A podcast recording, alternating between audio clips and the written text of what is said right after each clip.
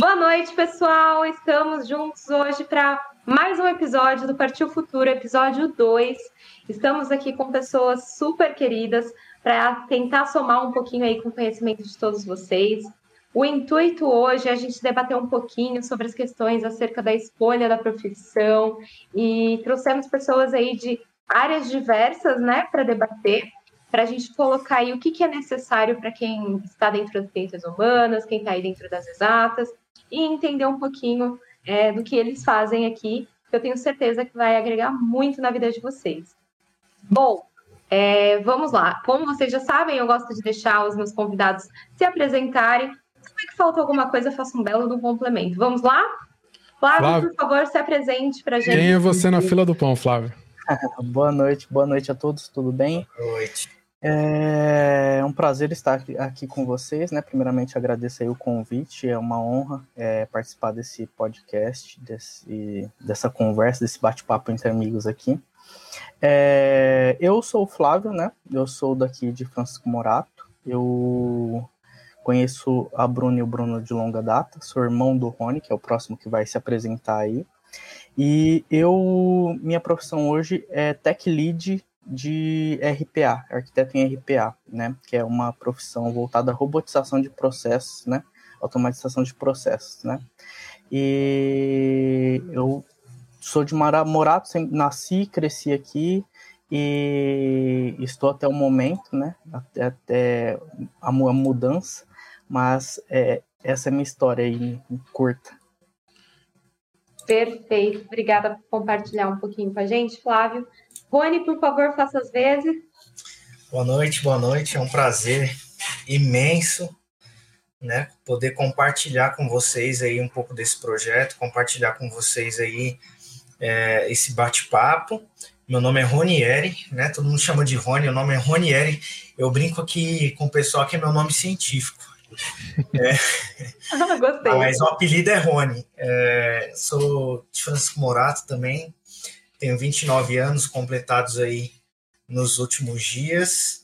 Vivi em Francisco Morato boa parte do meu tempo.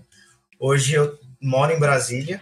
Né? Na verdade, eu moro em Águas Claras, que é, é a mais ou menos 15 quilômetros de Brasília. É uma região administrativa aqui de Brasília né? É uma coisa um pouco complexa para quem não entende, mas é como se fosse um município ou um bairro de São Paulo, né? Porque o município aqui é Brasília, mas são várias regiões administrativas.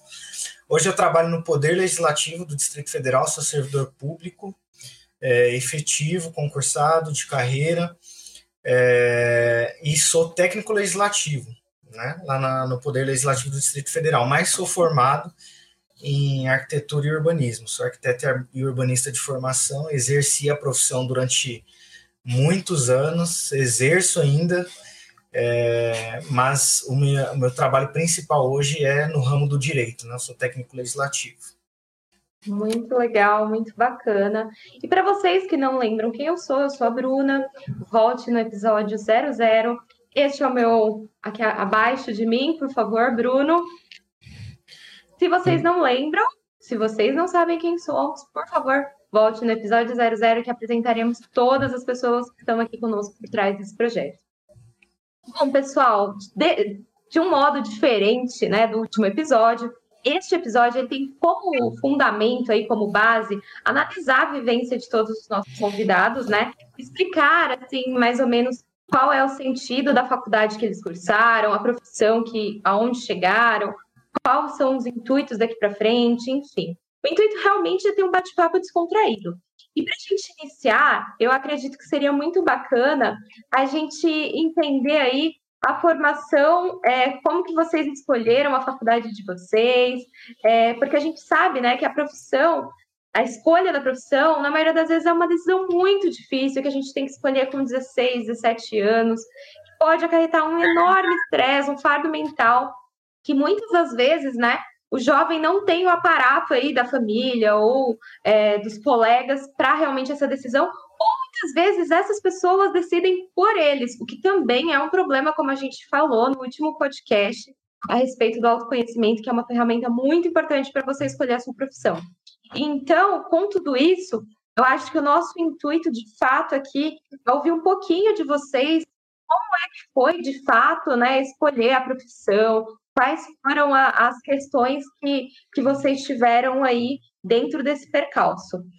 É, bom, iniciando aí, queria saber como que vocês decidiram, o que, que influenciou de, diretamente em vocês, se vocês gostaram da decisão, se vocês se arrependeram, é, e se alguma coisa teve influência, então, o meio em que vocês viviam, a questão aí de é, família, descendência, é, gênero, privilégios ou falta deles, alguma dessas coisas te fizeram escolher a faculdade? Sei pra gente, Rony. Bom, vamos lá. É... Essa questão da profissão é uma questão realmente muito difícil. A escolha da profissão é, ela é um passo muito importante na vida. É... Tem outras decisões que são muito importantes, como casamento também, casar com a pessoa que te apoia e tudo. Mas falando de profissão, que foi a pergunta, é, é realmente muito difícil. E foi difícil para mim também, foi muito complicado, porque é, quando você tem várias aspirações, é o meu caso, você precisa escolher uma só, é, você tem que acertar o tiro, digamos assim, você começa a ter aquela ansiedade, aquela pressão, aquela dificuldade. É, eu, antes de me inscrever no vestibular, eu, eu tinha para mim que eu poderia ser jornalista, engenheiro civil, arquiteto é, ou professor, né, fazer alguma coisa aí no ramo de letras. Hoje, por exemplo, se eu fosse fazer a faculdade hoje, provavelmente eu faria economia ou direito. Né? Acho que o mais importante nisso é você entender que você não precisa se colocar dentro de uma caixa. É, as coisas elas são orgânicas, né?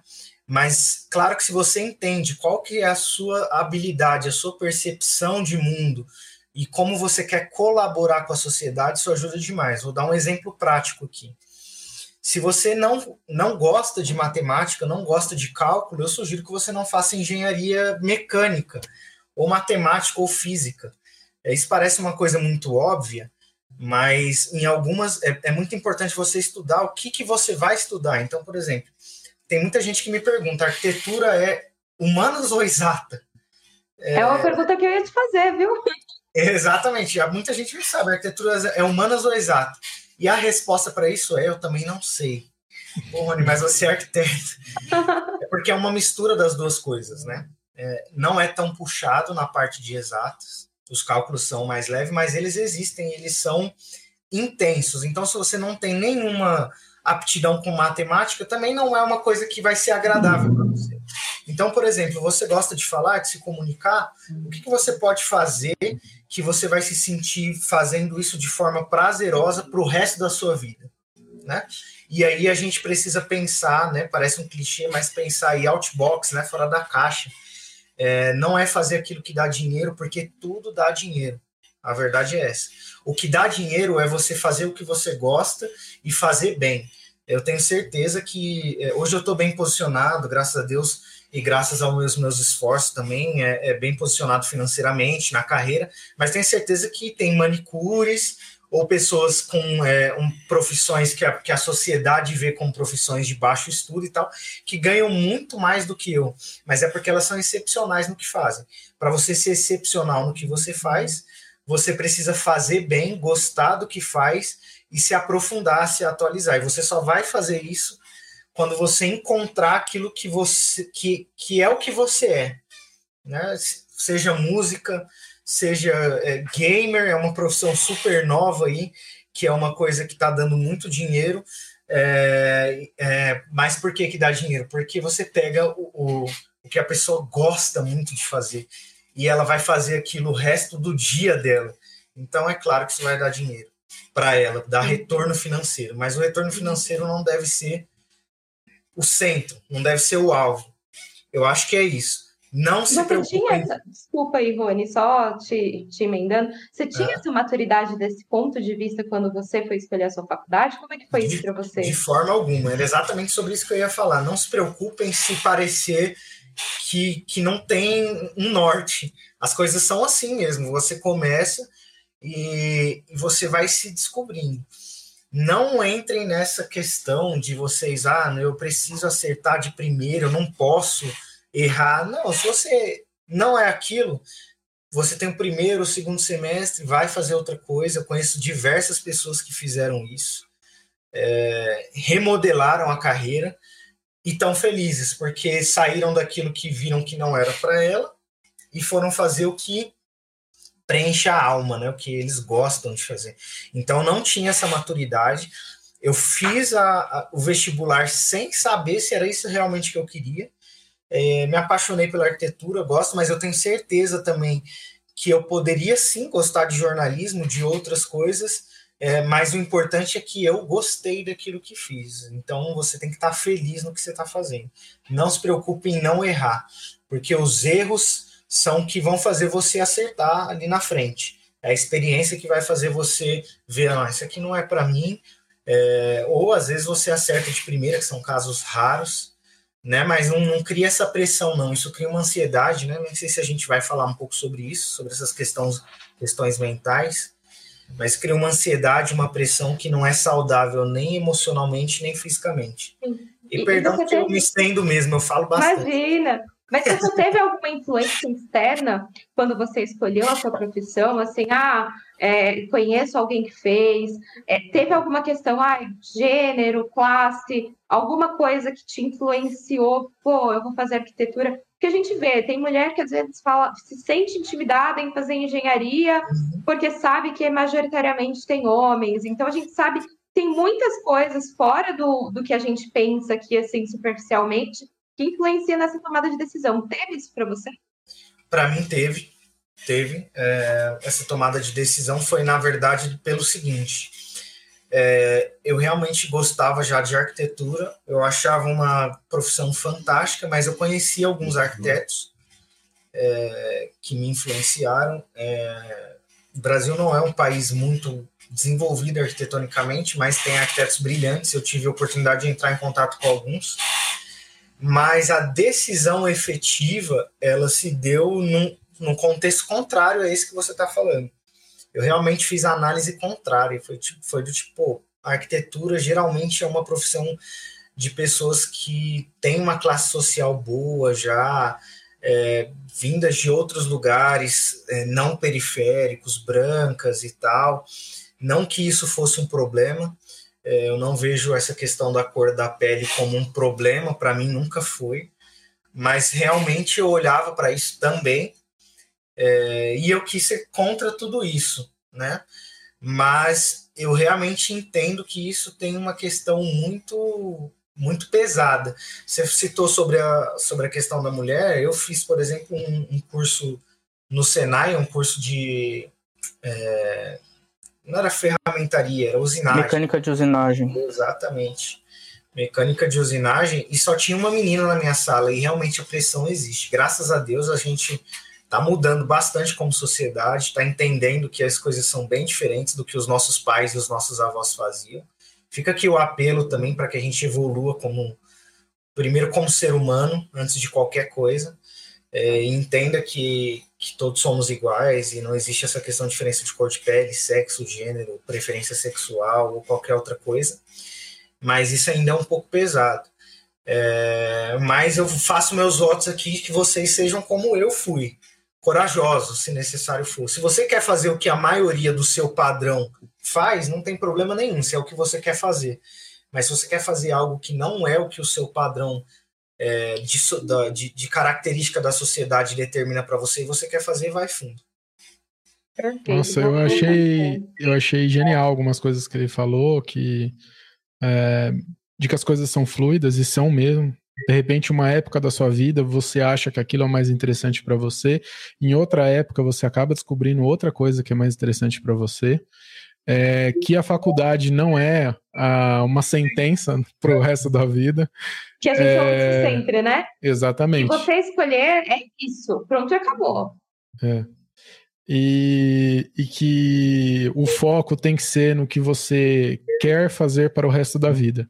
E o que você gosta de fazer. Você só vai conseguir ser. Ele falou também de ser bom, né? De, de, de ter excelência. É, puta, achei muita coisa muito legal que ele falou. É, bom, vamos lá. Eu, eu uma teoria econômica que eu, que eu gosto é a teoria do valor. que quando você compra alguma coisa ou paga por alguma coisa, significa que você viu mais valor naquilo do que no dinheiro que você tem na sua mão. E, se e ele falou em, em gerar valor para a sociedade. Então você só vai ser bom, só vai gerar valor realmente para a sociedade se você gostar muito daquilo, porque você vai buscar ser melhor naquilo, você vai buscar conteúdo sobre aquilo, vai estar tá sempre se aprimorando sobre aquilo. E, e achei sensacional esse, é, é, é, esse resumo que ele fez. Assim, eu achei que ele foi muito direto ao ponto. Eu parabéns, adorei, aí, parabéns, obrigado, muito obrigado. bom, adorei, dei uma aula aqui em poucos minutos, parabéns. E você, Flávio, conta pra gente, compartilha conosco como que foi essa decisão de faculdade, se teve essas influências, se não teve, se você tinha uma pressão da classe ou gênero, enfim, como é que foi essa escolha para você? Como é que você sentiu essa pressão e quais foram os pontos que você considerou? E se depende da faculdade que você fez. Bora lá, conta pra gente. Bora lá, legal.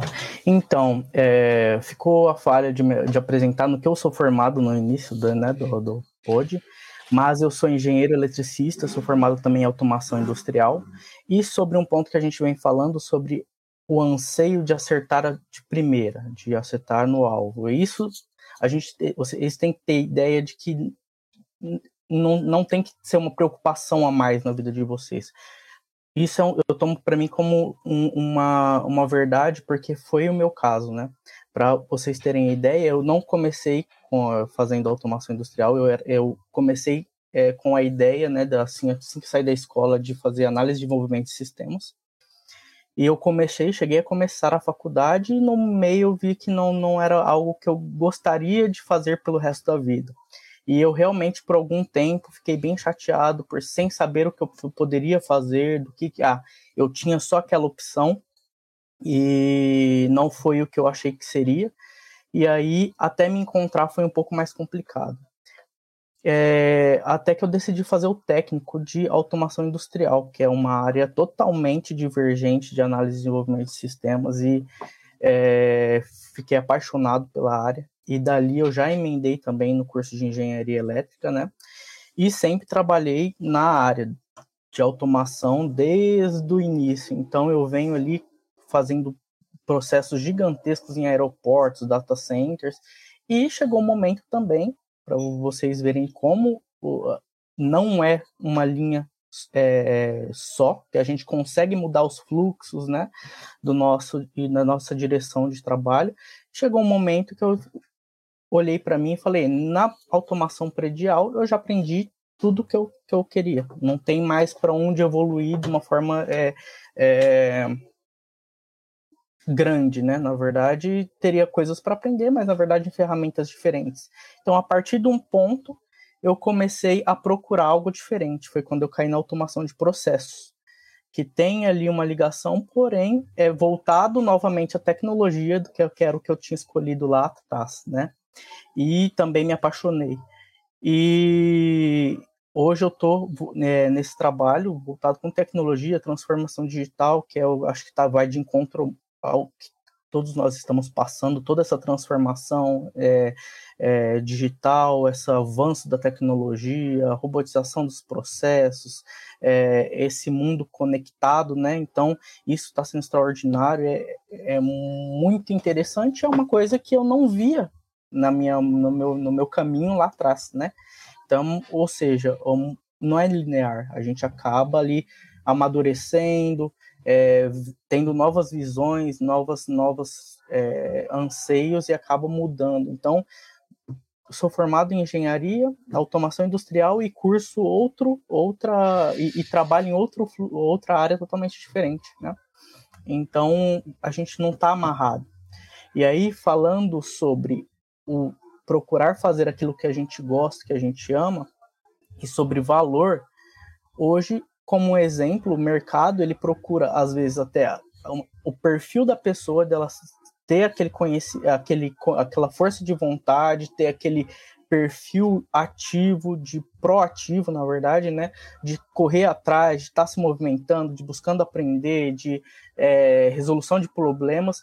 Ela procura mais isso do que às vezes é, o conhecimento em alguma ferramenta, porque a gente é, no mercado é assim, a gente acaba se adaptando, né? Se a gente vê que tem algum ponto negativo ou um ponto que a gente não domina totalmente, a gente tem ali o, o, a força de correr atrás, aprender e suprir aquela, aquela deficiência. E se especializando cada vez mais, a gente acaba agregando valor em tudo que a gente é, é faz. E isso gera muito valor para a companhia, valor para é, a área com, é, comercial em, em, si. Então, é, o que tem que ser colocado em pauta aqui é que realmente a gente não precisa, as pessoas não precisam gerar esse anseio todo em acertar de primeira, porque se você determina uma função, um trabalho, um, uma atividade para ser feita e faz ela com excelência, tenta fazer com excelência ou buscar a excelência, né? Perfeito, nós nunca somos, a gente tem que sempre estar tá tentando ali melhorar. Então, com certeza o mercado ele vai retribuir isso e você vai, você vai acabar sendo um profissional muito bem visto aí no mercado. E, Flávio, como que foi para você a escolha da faculdade? O que que, que, que realmente te fez ir para essa área? Quais foram as influências que você sentiu no meio? Ai, é, tive um contato com alguém, acho que, é, não sei, ser uma profissão mais masculina me chamou atenção ou não que, que houve aí para te chamar? E você realmente, quando iniciou, pensou que estaria fazendo hoje, faz? Acho que não, né? Mas assim, conta pra gente como era a sua cabeça naquela época. Você tinha essa maturidade que você tem hoje? Como é que foi? Não, não tinha. É, quando eu comecei a análise de sistemas, eu sempre gostei muito de informática, de mexer com computador, e isso sempre me chamou muita atenção. Eu cheguei a trabalhar um tempo né, com, com, com suporte, e aí, para mim foi meio estressante, eu era muito novo, acabei desistindo. Como que eu decidi é, é, entrar para automação industrial? Eu decidi fazer um curso para ver se eu, se eu abrir, na verdade, a cartilha de cursos do Senai e ver o que, que ali me interessava. Eu sempre gostei muito de tecnologia e ali eu vi que tinha automação industrial. Então, havia apresentação do curso, achei sensacional. Não tinha ninguém, não conheci ninguém que trabalhou na área, nem que falasse sobre isso, mas vi a apresentação do curso, aqueles braços mecânicos de robô trabalhando com os veículos e tem um, um, vídeo sensacional que mostra isso, que, é, que o robô, na verdade, o braço mecânico, aqueles de industrial mesmo, tocando instrumentos, é, guitarra, teclado, tudo programado, eu achei sensacional. Falei, legal, muito legal isso. E aí eu fui ver a grade do curso e achei muito interessante. E aí eu, eu foi onde eu decidi é, prestar para esse curso, né? E aí começou a fase de preparação, porque na, na época da escola eu vi algumas, alguns amigos é, prestando para o Senai, então eu vi o, o, o, trabalho ali deles de estudo. Eu falei, não, não vai ser fácil. E aí a minha ideia foi, vamos sentar, estudar, tirei um tempo para estudar diariamente, para fazer ali a prova e, e, e conseguir entrar no curso técnico. E graças a Deus entrei de primeira, e comecei a cursar automação industrial. E foi logo é, que eu terminei o curso que eu entrei, consegui, graças a Deus, uma vaga muito boa numa multinacional. Eu acreditava que eu iria sair do curso é, programando aqueles robôs sensacionais, mas foi diferente. Eu fui para automação predial, que também aprendi demais e é uma ótima área. Então, toda a parte ali de é, parte de automação de incêndio, é, acesso, ar-condicionado, iluminação, enfim, tudo de prédio automatizado eu, eu, eu fiz. E é, trabalhei nessa área por um bom tempo e comecei em engenharia elétrica, tentando ali, é, na verdade, já com uma visão de expandir um pouco mais o meu, o meu campo de visão e campo de trabalho, né? Eu até pensei em fazer engenharia de automação, que era já seguir no mesmo ramo, só que eu queria abranger, aumentar mais um pouco o meu conhecimento em áreas diferentes para poder é, realmente não ficar preso em uma coisa só. É, tiveram muitas influências, na verdade, muita para ir para o curso de engenharia, né? Porque muitas pessoas falavam ali da automação ou era engenharia elétrica. Sempre nesse, nessa área existem muitos engenheiros. Então isso me ajudou muito, na verdade, a decidir é, fazer o curso de engenharia, porém a elétrica foi uma coisa mais minha, né? É, lá aconteceu realmente também, como acontece, é, sempre acontece, era um curso também com muitos homens, a maioria, 95% de homens, porém, é, por gosto, porque existiam ali mulheres é, como tem a mesma capacidade, todos somos iguais, existiam mulheres ali excelentes, melhor que muitos dos homens ali, é, para uma profissão para homens, né? Então, é, é o que mostra também que qualquer profissão, qualquer ramo de trabalho que você queira, independente do seu sexo, é, da, da sua orientação sexual, ou enfim, da sua idade também, porque é, nós falamos para jovens aqui, mas às vezes tem pessoas né, que, que têm um pouco mais de idade ou são um pouquinho mais, já estão ali na fase adulta, que acabam, ah, não, não gosto mais do que eu faço, vou procurar outra coisa, e às vezes acha que, é, que está que, que já não, não, não é mais tempo. Mas não. É, é se você se determina a prestar ou a, a seguir ali é, uma, uma, uma, carreira, se você se dedicar a qualquer carreira, você vai é, conseguir ser um bom profissional. Desde que você leve ali com, com, com né, bastante afinco, é, não tem por que não dar errado, né? Muito legal. É, eu, eu achei uma coisa interessante que, de repente, é, nem você tem reparado, você gosta de estar tá no, na vanguarda da tecnologia. Eu acho que isso para você é um valor muito grande. E até você desanimou, entre aspas, da profissão quando você viu que você meio que já sabia tudo, assim.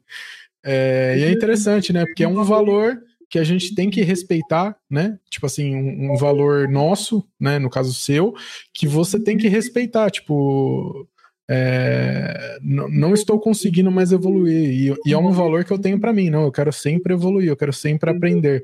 É, e não que todo mundo precisa ter isso, mas no, no seu caso é importante e você foi para frente, isso que te motivou a, a, a, levar uma outra profissão. Outra coisa interessante que você falou é, de, de pessoas mais velhas. É, é, eu fiquei sabendo de uma, de uma, de uma mulher ela sofria violência doméstica e ela foi descobrir uma vida após a morte do marido. Porque aí ela foi começar a ver como funcionava a vida, aí ela decidiu fazer uma faculdade. Então, de repente, tô dando um caso extremo, mas é, uma outra pessoa que de repente tá, que nem você falou, ah, manicure, pô, quero ser estilista, sabe? Enfim, ou é, no seu caso, estava fazendo uma né? faculdade, vai fazer outra faculdade. É, enfim, eu acho que também não se limita, né? A, não se esgota o tema em adolescentes, né? Eu acho que é interessante isso também que você falou. Comentar é, alguma coisa? Que, é, não sei se, eu, se a gente vai mudar de pauta, nem sei se o que eu vou falar estava na pauta aqui, mas o Flavinho estava falando, o Bruno falou, e eu, eu acho importante eu pelo menos dar uma pincelada num assunto aqui. É, a gente comentou sobre manicure lá, obviamente, nada contra manicure, não tem nada a ver. Foi um exemplo, né?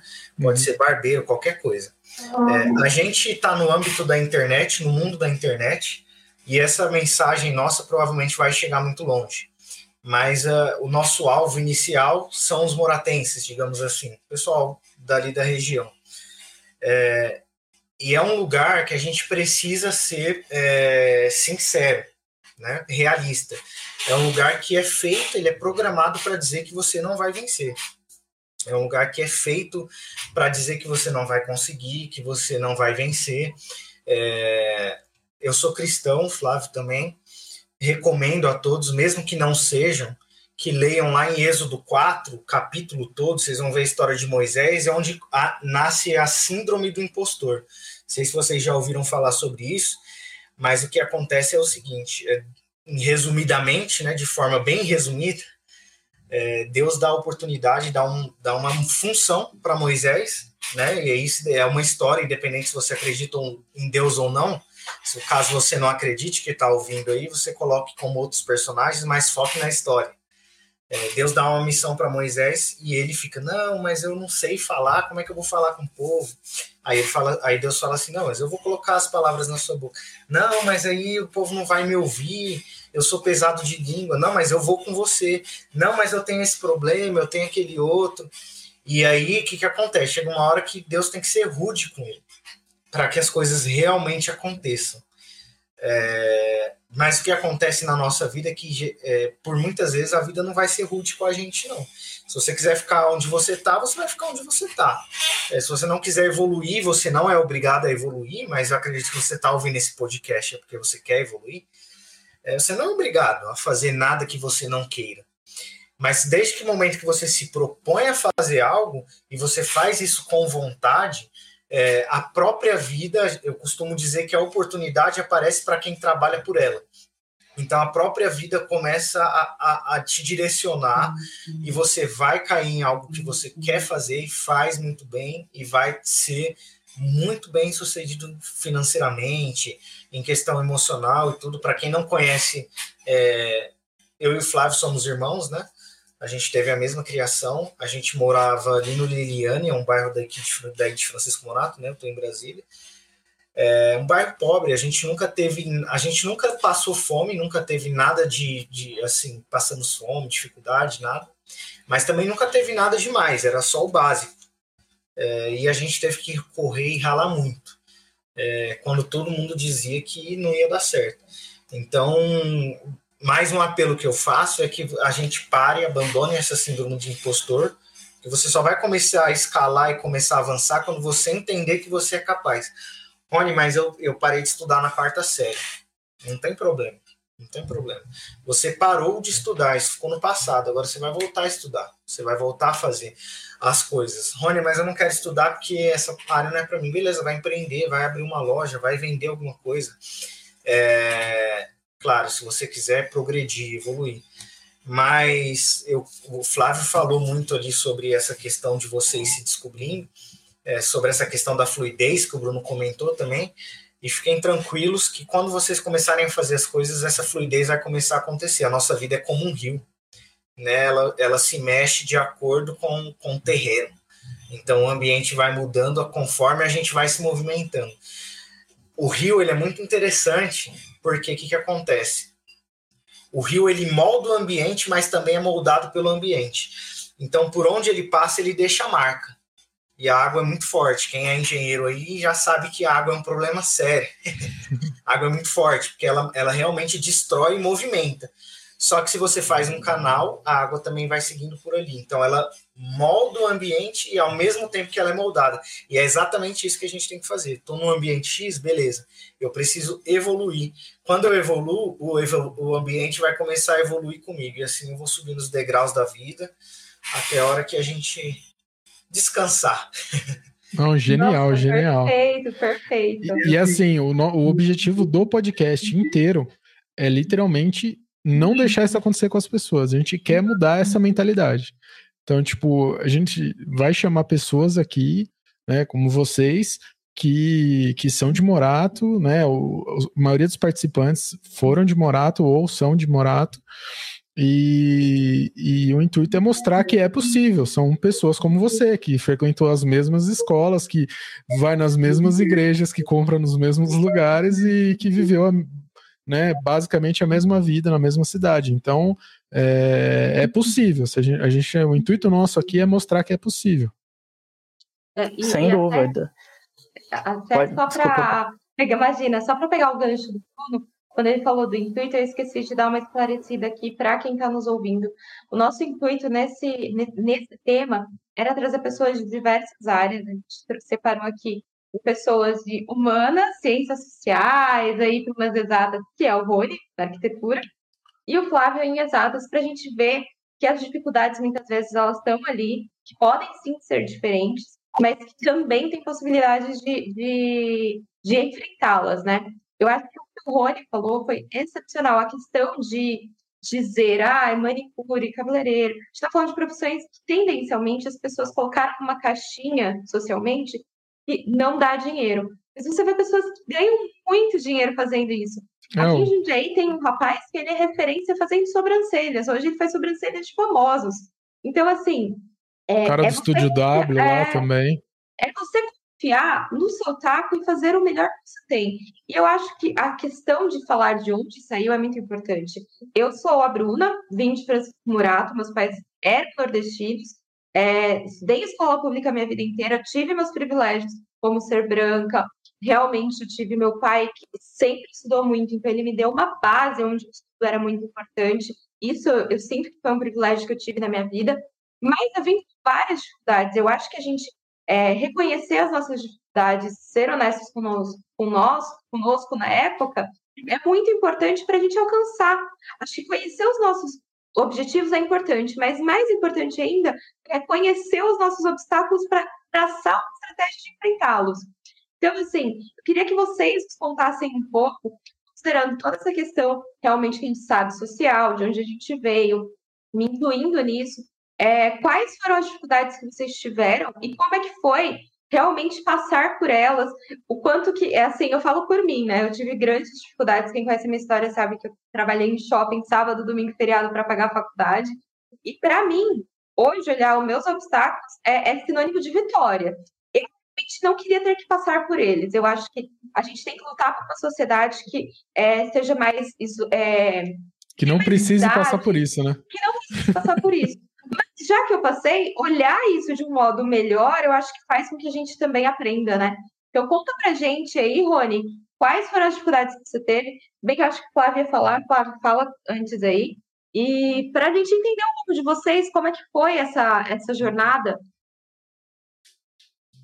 Vamos lá, só para complementar e dar continuidade nessa sua, com essa sua pergunta, é, acho que dá para até colocar no mesmo tema, tá? Então, o que acontece? A gente precisa entender que ganância é um problema, mas ambição ela se faz necessária, né? Porque a gente precisa almejar chegar em algum lugar. Eu, tanto eu quanto o Rony, nós é, crescemos aqui, nas, é, não nascemos necessariamente Morato, mas desde criança, desde bebê já somos daqui, né? É, em uma certa parte da, da, da, adolescência ali, nossos pais se divorciaram, então nós ficamos morando com nossa mãe, minha nossa mãe nos manteve ali durante um bom tempo, né? Nós tivemos bastante é, dificuldade, às vezes, no, no, no, trajeto de escola, é, por conta de, às vezes, ou estudar longe, ou, ou, ou, ou enfim, dificuldade com transporte por conta que o transporte morato não é muito bom, né? Mas é, assim que nós saímos da escola ali, tanto, o Rony ele foi um pouco mais é, direto, né, na, na, escolha dele. Eu, eu enfrentei alguns problemas por conta de às vezes é, por, por, ter decidido iniciar em, uma, em, um, em um, curso, não ter é, achado que seria o, o, o interessante para mim, ter parado. Então eu tive um tempo ali de amadurecimento, para entender o que eu queria, o que é, era interessante para mim, de formular novas metas, de saber onde eu queria chegar, o que, que eu queria fazer, como eu queria ser, como queria que fosse minha família no futuro, onde eu queria morar, como eu queria, é, é, é na verdade, ali dar é, é exemplo né, para os meus primos, para os mais novos, enfim. E a partir daí traçado uma meta, é, eu fui me moldando com as dificuldades, né? E não trabalho, não estudei em escola pública, pelo contrário, eu estudei em escola particular, é, a faculdade, né? Mas não foi uma faculdade é, renomada, foi a Uninove, né? 9 de julho. Às vezes não é, é, é isso é até interessante falar porque a faculdade tem bastante nome, é, faz diferença. Porém, quem faz realmente a diferença é o aluno né? Porque independente se estuda é, numa USP, enfim, ou qualquer outra, se a pessoa não está interessada, não vai aprender. E ela pode estudar às vezes em casa. Hoje a gente tem a facilidade ali de estudar, de, tem pessoas que são autodidatas, né? Então, e a, hoje a informação, naquela época era menor, mas hoje a informação ela está muito fácil, tem um acesso muito fácil. A gente consegue ali pelo celular, é, pelo computador, enfim. Então, se é, a, a, gente tem ali a força de vontade de aprender, a gente consegue passar por essas barreiras, essas dificuldades e correr atrás ali do, do, do, do que é preciso para avançar, né? Então, nós tivemos algumas dificuldades referente à, à, à vivência e como é, foi é, ter ali só a mãe cuidando e ter que ajudá-la ali por conta da correria. Então, é, nossa mãe é professora, então ela teve que é, batalhar, às vezes, dar aula em três períodos, então nós havíamos pouco, mas com toda essa garra foi que foi motivando a gente de querer também ali estar tá se movimentando para poder mostrar que a gente também é, é, tinha o intuito de crescer e de chegar em algum lugar, né? Isso foi bem, bem foi decisivo para nosso avanço. Muito bom. Eu acho que isso é, é até inspirador, né? Porque acho que olhar a sua mãe, né? Eu conheço, né, particularmente, mas olhar e falar, olha, essa pessoa está aqui me dando todo esse suporte, está se desdobrando, né? Eu acho que esse modo de olhar que vocês sempre tiveram é muito importante. E você, Rony, conta pra gente quais foram as suas dificuldades aí dentro do seu período pré-faculdade, depois da, durante a faculdade e depois da faculdade. Conta pra gente. Vamos lá. É, eu falei muito sobre isso na, na palestra que eu, que eu dei pro pessoal aqui. É, e a galera ficou um pouco chocada, porque eu mostrei três fases da minha vida, digamos assim. Primeiro eu mostrei o meu boletim do Bueno, né, ensino médio, é uma escola pública de Francisco Morato. É, depois eu mostrei meu boletim na faculdade, na graduação de arquitetura e urbanismo. E depois o meu resultado fazendo provas de alto desempenho. Então, para resumir isso, o que aconteceu? Eu tirava mais ou menos a média de 6,5, 7 no Bueno, passava ali na média. Na faculdade também foi bem 7, 7,5. E aí no final, quando começou a chegar perto do TCC, aí começaram a aparecer uns 8, 9. É, e o TCC foi um 10, é, um 9,5, não lembro. Mas a, a, na prova que eu fiz para entrar no concurso, era um Vou até abrir aqui a calculadora para fazer uma conta rápida. Eram 20 pessoas, é, 35 mil pessoas para 20 vagas. Então você tinha aí é, uma 1.750 pessoas disputando uma vaga para o órgão que eu, que eu consegui passar. Mas, é, só a título de comparação, só para a gente entender o tamanho do desafio, é, geralmente na, na, na USP é, esse, em medicina, né, esse número fica em torno de 300, 350 pessoas por vaga. É, como que isso aconteceu? Que é a sua pergunta. Como quando eu fui realmente me tocando de que, cara, eu preciso fazer alguma coisa. Que é o que eu acredito que você já se tocou se você está aqui nesse, nesse, nessa conversa com a gente. Porque o Flávio falou sobre a minha mãe, minha mãe cuidou da gente ali após uma separação. Eu tinha mais ou menos, acho que 13 para 14 anos, algo assim.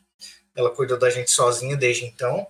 É, o meu pai, ela, ela, é professora, como o Flávio falou. Meu pai é cortador, tem de roupas, tá? Cortador de roupas, tem aí acho que até a quarta série, se eu não me engano. Então, assim, é, digamos que o futuro não era muito brilhante para a gente, né? Mas aí a gente começou a falar assim, pô, o Flávio, eu vi muito isso nele também, ele é mais velho, né? Então é, eu olhava também para ele, olhava para as pessoas que estavam ao meu redor, olhava para todo mundo. Eu vi o Flavinho lutando, a minha mãe, ela, pô, mulher guerreira demais, saca? Ela trabalhou muito, trabalhava o dia todo, dava aula de manhã, de tarde, depois ela ia para a faculdade para melhorar o salário dela, melhorar de profissão, para ela poder dar um futuro melhor para a gente. Aí saía de casa 5 horas da manhã, chegava meia-noite. É, e eu via isso, né? É, eu falei, cara, eu preciso fazer valer isso também. Porque nada cai do céu. Nada cai do céu, só chuva. Então é o seguinte: é, se eu continuar do jeito que eu tô, tirando 5, 6, 7, e aí? O que, que vai acontecer comigo? Eu não vou longe. É, e aí eu tive esse insight, que provavelmente muitos de vocês estão tendo agora. E aí é onde entra a parte mais difícil, porque ter o um insight é fácil. Mundo sabe que precisa melhorar. Ou pelo menos quase todo mundo, a maioria entende que deveria melhorar. Mas aí vem o mais difícil, que é botar em prática, ter disciplina, é, entender. Eu sempre falo isso, eu falo isso várias vezes, vou repetir de novo, né? Até porque eu não falei aqui nessa nossa conversa e eu não posso deixar de falar. Entender o tamanho do desafio é essencial, porque as frustrações e os planos nascem daí. Rony, não estou entendendo muito bem o que você está falando. É simples. Se você quer passar num concurso de alto desempenho numa USP, é, para medicina, ou você quer entrar no Senado Federal como servidor do Senado Federal, Câmara dos Deputados, que são os, os maiores salários do Brasil, você não vai conseguir fazer isso estudando uma hora por dia durante três meses. Você pode ter certeza que não vai rolar. Então, quando eu, quando eu entendi o tamanho do desafio, e o tamanho do desafio também é, depende de onde você está partindo, no meu caso, estava é, partindo de uma escola pública, um aluno mediano, bem mediano e sem condição financeira. É, e eu precisava sair desse mediano e chegar numa parada de alto desempenho, sem mudar nada disso. Não ia mudar nada disso. A única coisa que eu podia mudar ali era o aluno mediano. Foi o que eu mudei. Foi o que eu batalhei. Você falou no começo da nossa conversa, a gente não conversou sobre isso, é, mas você acertou na música. Eu estudei durante três anos da minha vida, acordava às quatro horas da manhã para começar a estudar às quatro e vinte, porque eu não aceitava aquela desculpa de que, para mim é uma desculpa, se você está nessa situação, me perdoe, mas é uma desculpa. É, ah, mas eu trabalho o dia inteiro, não tenho tempo para estudar. Beleza. Eu também não tinha. Também não tinha. Então, Trabalhava na época? Trabalhava o dia todo, o dia todo. Então, o que, que eu fiz? Eu acordava às quatro da manhã. E eu começava a estudar às quatro e meia da manhã. Chegava do trabalho às sete da noite e até umas oito, nove horas da noite. É, eu sou, sou especial, sou diferenciado, sou inteligente? Não. Eu fui dedicado. São coisas diferentes. É, e é aí que a maioria peca. É aí que a maioria peca. É, a gente tá, o Flávio falou, né? A gente tá na área da, na era da informação, tudo é muito fácil, muito simples tudo tem na internet, tudo tem no YouTube, só que é o seguinte, tem coisas que levam tempo. Levam tempo para fazer, para construir. E isso é importante. Então pare de também você que está ouvindo a gente de se cobrar mais do que deve. Eu sempre falo que você tem que se cobrar para ser melhor do que você foi há um mês atrás. Rony, por que um mês atrás? Porque é o tempo de você desenvolver. Né? Você é melhor do que um mês atrás, sendo melhor hoje do que você foi ontem, e assim sucessivamente. É, e é assim que você vai construir alguma coisa diferente para você. É, hoje eu mudei de Francisco Morato, uma cidade que eu amo de paixão, é, mas também entendi que para eu chegar onde eu queria chegar em questão de sonhos, de carreira, eu tinha que mudar daí.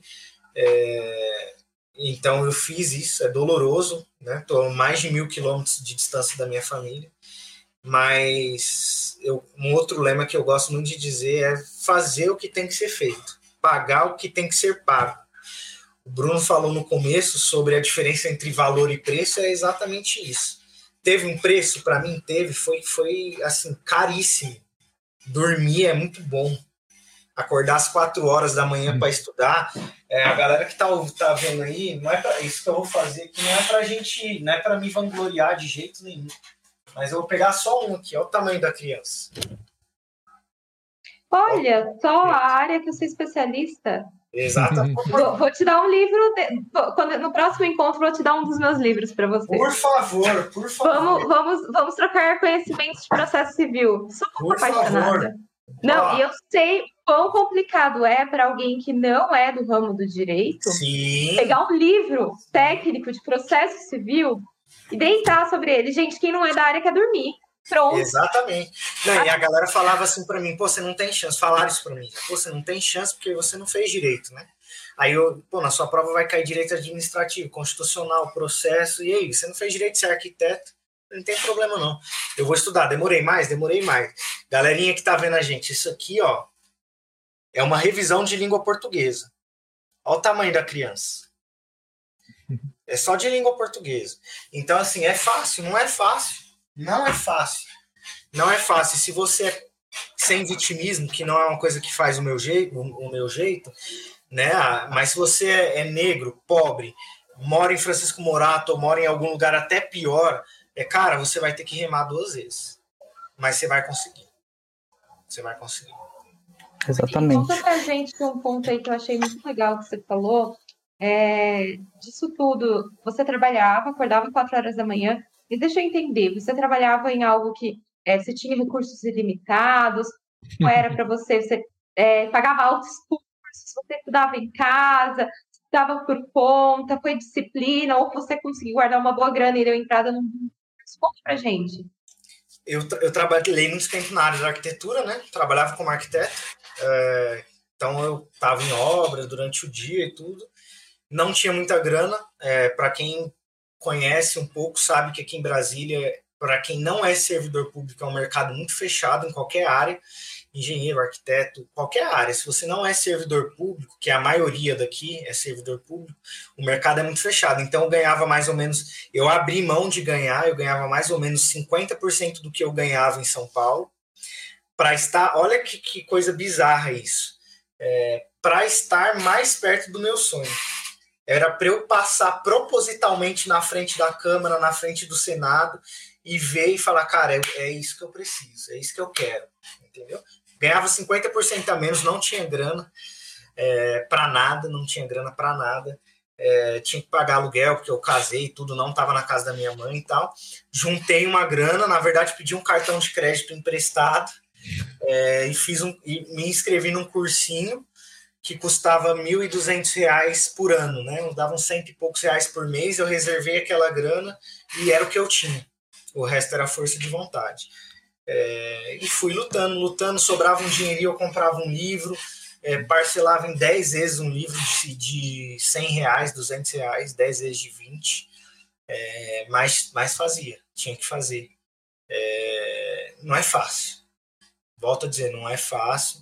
Cada um tem uma realidade diferente. Eu sei que para muita gente vai ser muito mais fácil do que foi para mim, mas eu tenho certeza que para muita gente vai ser muito difícil, muito mais difícil mas a, a vida é a vida é injusta mesmo.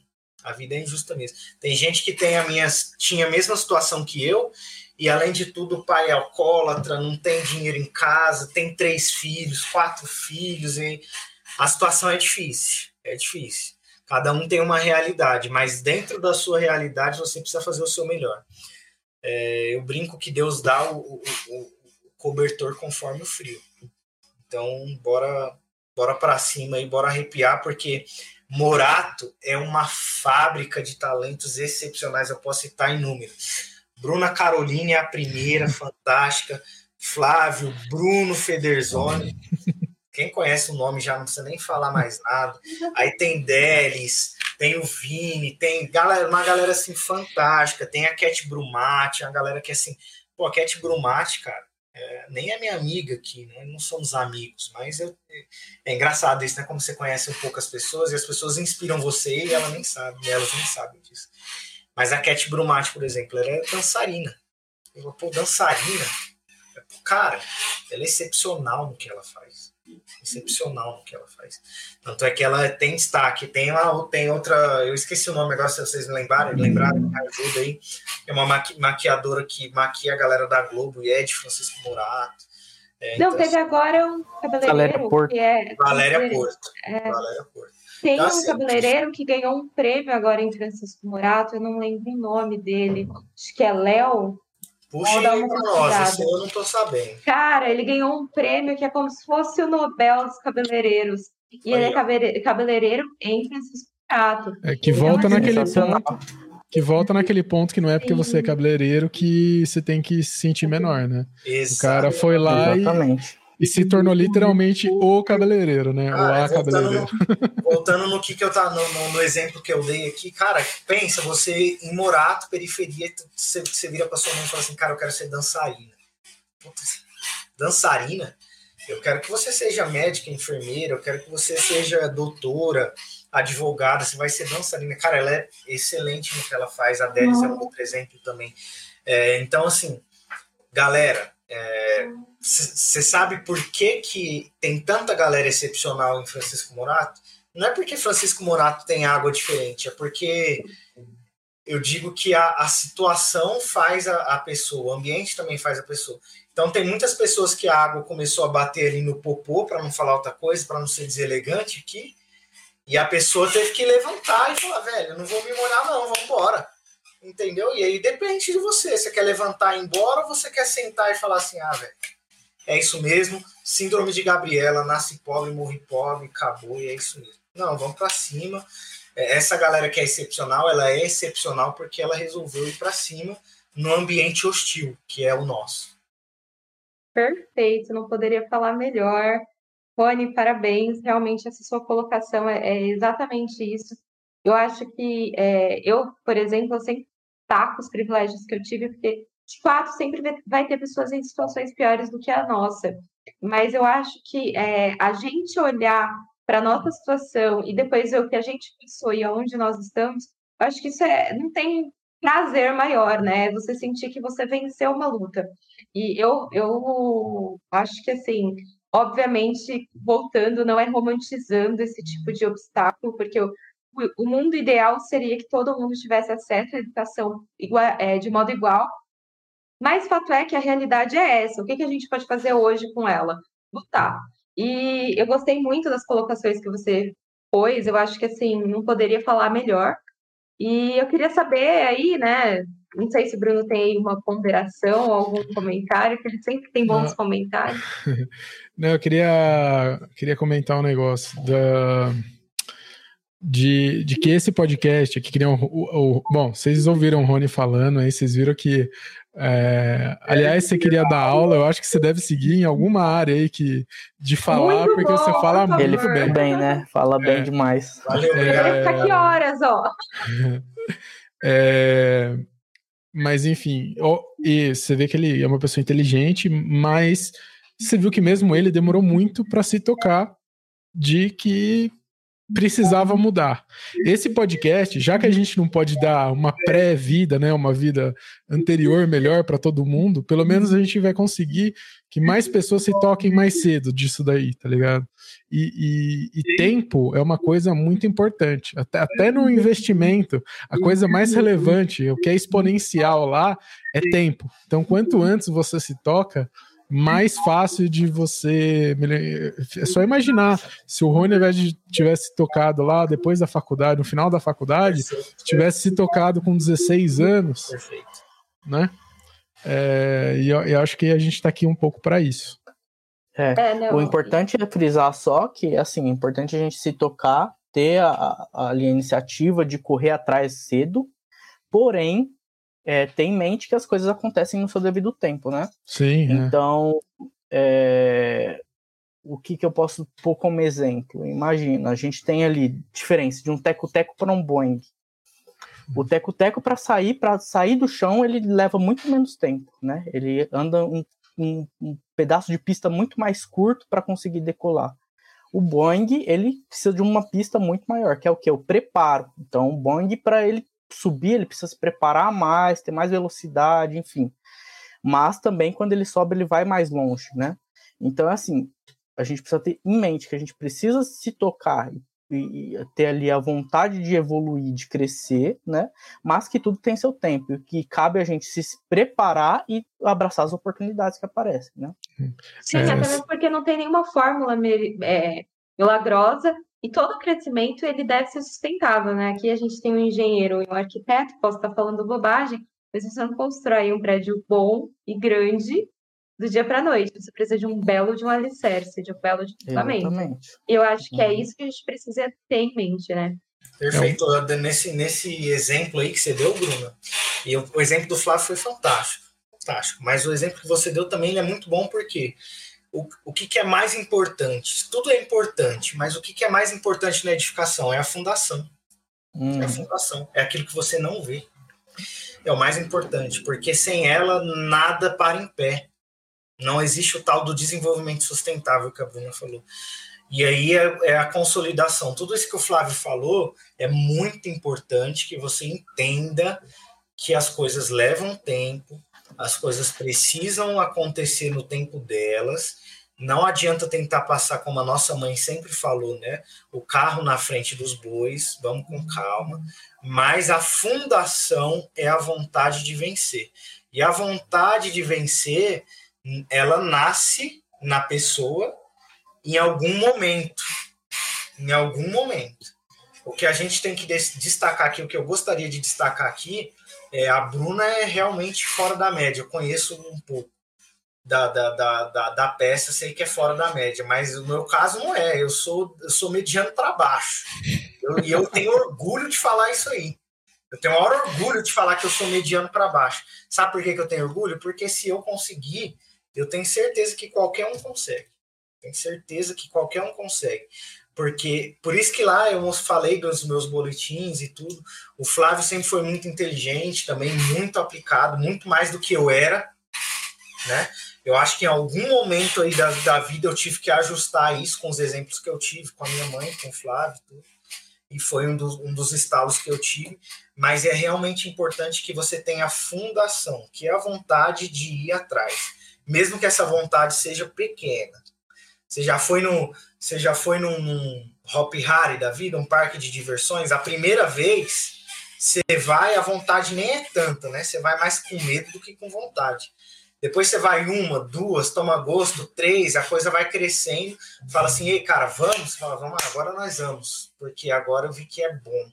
E aí, quando você começa a ter o gostinho da coisa, a coisa começa a desenvolver. Quando vocês começarem a ter a carteira, um pouco da carteira do Bruno e da Bruna, aí vocês vão começar a ver que o negócio é bom e a Pera. coisa. Só para dar só mais um exemplo antes da gente continuar, acho que a gente vai mudar de pauta, não sei. É, eu, não é o assunto, tá? Mas o Bruno comentou sobre investimentos. É, vejam o Favelado Investidor. Arroba favelado. Nossa, espetacular. Espetacular. É... Realmente, é espetacular. Cara, o Bruno é fã dele. Porque é engraçado, porque esse é um assunto tabu, né? Assim, cara, investir, você tá falando de investir, eu não tenho, velho, tenho 50 pontos, como é que eu vou investir? Você tá falando pra mim? Para de fumar, investe. Cara, dá uma olhada lá, lá é, é, arroba favelado investidor, dá uma olhada nesse cara é, porque ele, ele também sintetiza um pouco do que a gente está falando aqui. Exatamente. E eu, eu acho legal a gente pensar desse modo, porque assim, eu não sei vocês, mas eu já tive vivência com, com alguns amigos que falavam, Bruno, eu vejo o pai saindo quatro horas da manhã, chegando meia-noite, não tem vida social, e, e assim, o traficante da minha rua, de carrão, casa cheia, festona, querer a vida do meu pai. Eu acho que é, essa mentalidade ela precisa ser destruída, né? Porque assim, como que eu vou, cara, é, comece a se inspirar. Eu, eu quando comecei a faculdade, teve um professor que eu olhei, falei para o Bruno, é, você ter uma pessoa que você admira e quer conhecer a história e, e, e sentir que você pode alcançar, não é inveja, e as pessoas corrompem muito isso, ou ah, é inveja, ou isso, ou você não pode querer o que o outro tem. Não, o que você pode ter? Buscar naquela pessoa que você admira um exemplo e entender as diferenças entre vocês, mas ter como um exemplo. Tem um grande professor que, inclusive, é, eu tive a honra de escrever com ele os três livros de Geraldo Fonseca. Eu olhava e falava, gente, ele, ele dá aula, ele consegue gerir bem um escritório. Eu, eu falava, ele consegue isso? E é você olhando para essas pessoas que você admira dentro da sua profissão ou de onde você quer chegar, a profissão que você escolher, e, e realmente traçar o que ele tem, o que você pode ter, o que você pode fazer. Ah, eu não posso seguir esse caminho, mas tem esse alternativo que eu acho que dá lá. E eu acho que fazer o seu caminho é muito importante, mas você admirar o do outro e ter como inspiração é muito legal. Então, assim, sair dessa, desse círculo, ah, meu pai, isso e o, o traficante da esquina aquilo. Meu, hoje a internet tem informação para todo lado. Pega pessoas como o Rony, como o Flávio, que estão aí, saíram realmente é, de uma zona como eu, que é uma zona, como o Rony introduziu aqui no começo, que é, é fácil tolir os seus sonhos, e, e veja aquilo como uma motivação, como sair e ser uma inspiração, sabe? Eu acho que falta isso, eu acho que buscar inspiração é muito importante. É, eu, e... eu acho que o objetivo do, do podcast não é dizer que o seu pai está certo ou que o traficante está errado. É dizer que você tem que, tem que se descobrir a sua via. Sim. E que você tem que seguir o seu caminho, não do seu pai nem do traficante. Entendeu? Sim. E, né, e que vai ser só seu e que tem a ver com você e que você seja feliz né, no, no caminho. Né? Acho que é isso. É, eu, o que eu complemento disso aí é que você é o responsável por interromper o ciclo, seja ele qual for. Interrompa o ciclo. Minha, pô, minha família é pobre. Beleza, cara, sua família é pobre. A seu, seu pai, sua mãe é pobre, mas você não precisa ser pobre. Exato. A minha família é, é, não teve educação. Quando educação eu falo no sentido gradual mesmo. Estudou até a quarta série ali.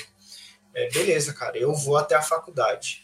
Ah, o meu pai, vamos falar de coisas sociais agora, tá? O meu pai batia na minha mãe, beleza, eu não vou bater na minha esposa. Interrompa o ciclo. Olhe para as pessoas que são bons exemplos, como a Bruna falou. Não, não tem problema com isso. Pare de achar que tem problema. E não, olha, pô, cara, você me inspira.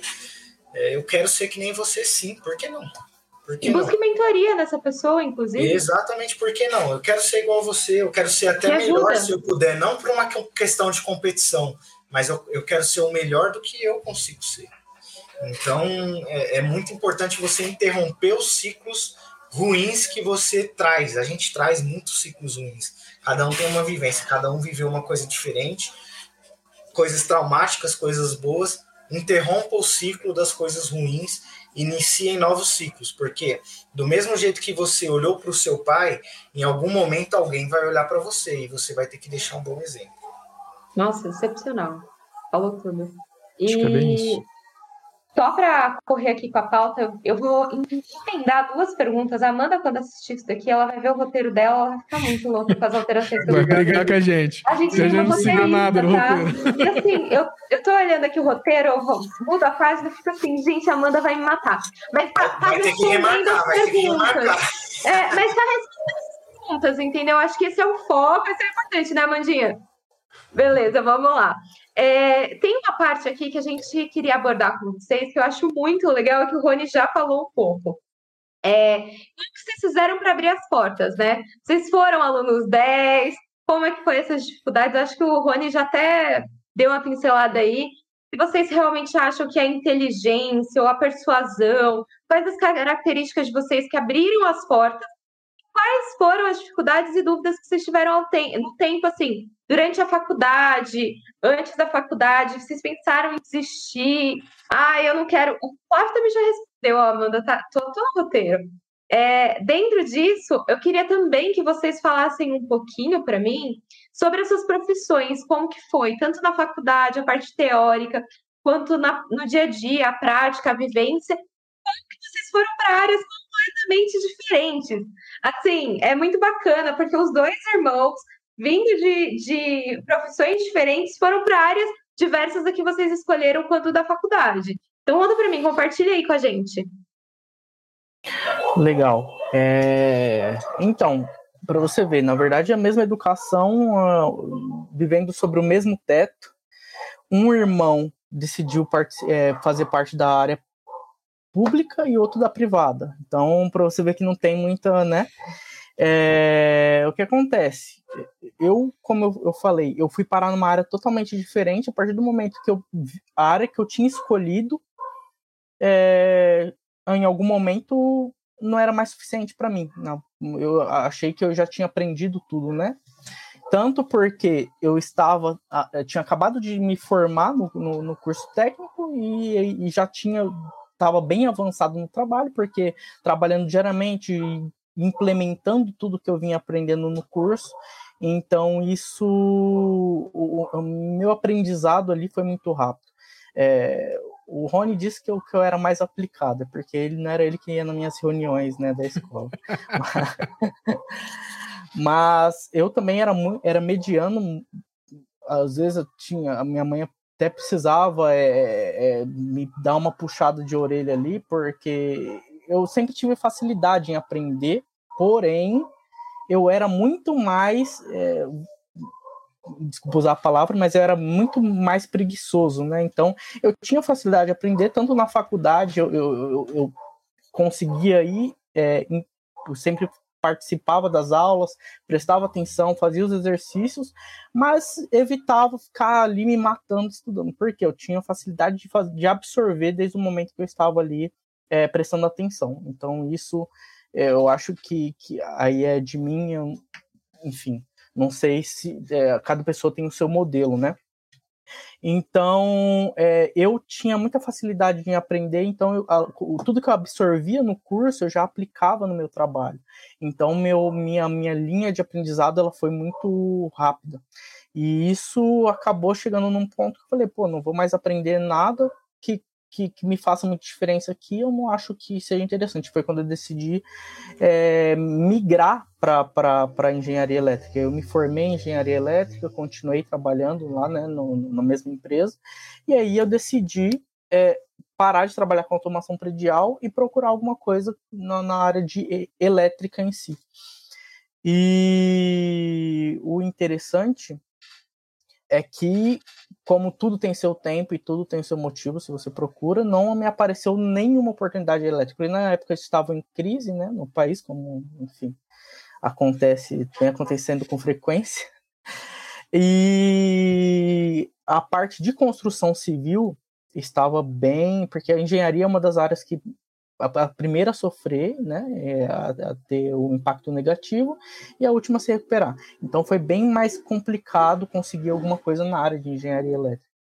E durante esse tempo, em busca de, um, de, um, de uma vaga na nova, na nova, no novo campo de estudo, me apareceu essa oportunidade totalmente diferente, né? Tem o mesmo nome, é, são ramos diferentes, mas é, e parecidos, porém um é, é, você trabalha ali com equipamentos físicos e programação de equipamentos físicos, que era o, o automação predial, e o outro você trabalha mais com coisas é, não palpáveis, que é a de tecnologia de automação de processo. E eu achei super interessante aquilo e quis entender o que, que era, como funcionava. E a partir daí eu voltei ali para a área de tecnologia, se bem que automação predial ainda era tecnologia, porém num ramo diferente. E, e aí vim até hoje ali, e o interessante, e o que me mantém contente com essa área, é porque o ramo ele é extraordinariamente é, gigante, é, é gigante, é gigantesco. Então eu consigo é, aumentar ali meus conhecimentos em vários ramos, em vários tipos de tecnologias, com várias ferramentas diferentes, com várias metodologias diferentes. E isso, para mim, é, supra a minha necessidade pessoal de conhecimento no que eu tenho como minha profissão, né? Então, a isso. gente é... que é automação, Flávio, depois aí, desculpa te Sim, vamos lá. Pra... É, é, o que eu faço hoje? Eu faço automatização de processos administrativos. Então, eu basicamente crio robôs que automatizam aquelas, eh, deixam automáticas aquelas atividades que as pessoas, é, repetitivas, que as pessoas são contratadas, por exemplo, para fazer. Então, as pessoas, elas são muito mais inteligentes que as máquinas. Isso porque a gente tem a capacidade de raciocínio, a capacidade de tomada de decisão e com base no, no, no, no, cenário. A máquina não, a máquina ela tem lá a inteligência artificial e ela faz basicamente o que ela é programada para fazer com os cenários que são apresentados para ela no momento da programação, ou enfim.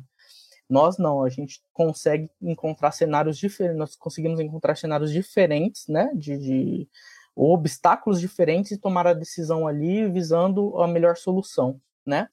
Então, o que, que eu faço hoje?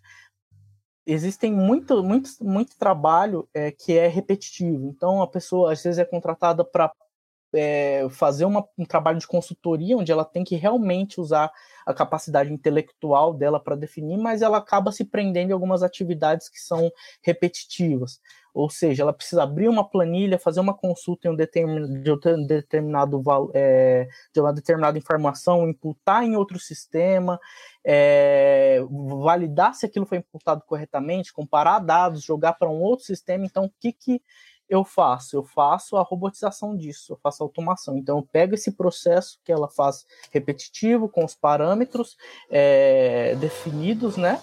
E automatizo, mostro, para o robô o que, que ele tem que fazer com aquela informação, o que, que ele recebe de entrada de informação, como ele processa e trabalha aquilo e o que, que ele tem que entregar para o usuário final. Então, essa é, é, a atividade que eu faço, é o que é chamado de automação de processos, né? Espetacular. E você teve dúvidas durante a faculdade? E você tinha essa noção do que você iria fazer? Hum, eu não sei que você mudou, eu entendi, mas assim, você tinha noção de que existia essa, essa, esse bicho? Como é que você enxergou isso? Teve muito perrengue nesse meio?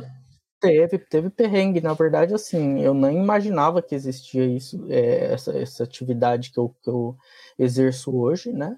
Eu queria realmente seguir na, na, na no caminho ali de construção civil, tanto é até um ponto importante de se falar que a vida é feita de, de erros, né? A gente vai errando, errando, isso não é fracasso. Na verdade, a gente ali está aprendendo, né? É, com os erros e, e, conseguindo ali transformar aquilo em para continuar subindo. Tanto que a gente, eu, eu tentei com, é, é, procurar seguir na área de, de, de, engenharia, eu tive dúvidas algumas vezes pela dificuldade de achar algo no mercado, é, talvez em saber se eu conseguiria receber é, o que eu gostaria de receber por conta da, da, do tanto de gente que vinha fazendo o curso ali e da disputa. A gente, eu cheguei também a abrir uma empresa para tentar ali criar projetos. A gente conseguiu vender alguns projetos, mas é, o interessante foi que eu fui com tanta vontade de crescer que eu fui tomando as escolhas. Algumas deram certo, algumas não, como é o caso da empresa, porém é uma coisa que a gente ainda pensa, eu penso em trabalhar mais para frente, porém que no momento não foi correto, mas que é, me ajudaram, na verdade, ver que tudo tem o seu momento certo. Então eu tive algumas ali é, dúvidas de como seguir, é, se eu deveria realmente ou, ou não é, me especializar na área, continuar ou até continuar buscando, porque eu poderia não ter aceitado a, proposta de trabalhar com, com, com, tecnologia, eu poderia ter ali é, continuado na parte de engenharia, porém eu consegui é, me redesenhar por ser também até um ramo ali, porque querendo ou não na engenharia a gente aprende alguma parte de é, algumas matérias sobre tecnologia e, e desenvolvimento, também está ali anexado. Então eu aceitei a proposta justamente por achar, ah, eu não, não sei se pro momento é o correto. Realmente não era, né? Mas o é, mudar de ramo, na verdade, não foi um desistir, foi uma, uma, uma opção que eu tomei para um momento que pareceu mais interessante. E querendo ou não isso acabou me levando até um patamar acima. É um lugar que eu aprendi a gostar mais do que eu, eu, eu gostaria se eu tivesse ainda na parte de engenharia elétrica né? pareceu mais interessante e depois se confirmou né? É exatamente engraçado exatamente. isso. Às vezes é, é se você tivesse medo né de, de fazer o que você fez você não estaria onde você está agora não, e, e, é muito legal porque eu lembro, eu particularmente, né, Flávio, para quem não sabe, é meu melhor amigo desde os meus 12 anos. e assim, o Flávio, toda essa jornada eu acompanhei de perto, né? Então, assim, eu estou fazendo perguntas das quais muitas das vezes eu até conheço a resposta. Mas eu lembro de fato dessas dúvidas que apareciam no meio do caminho.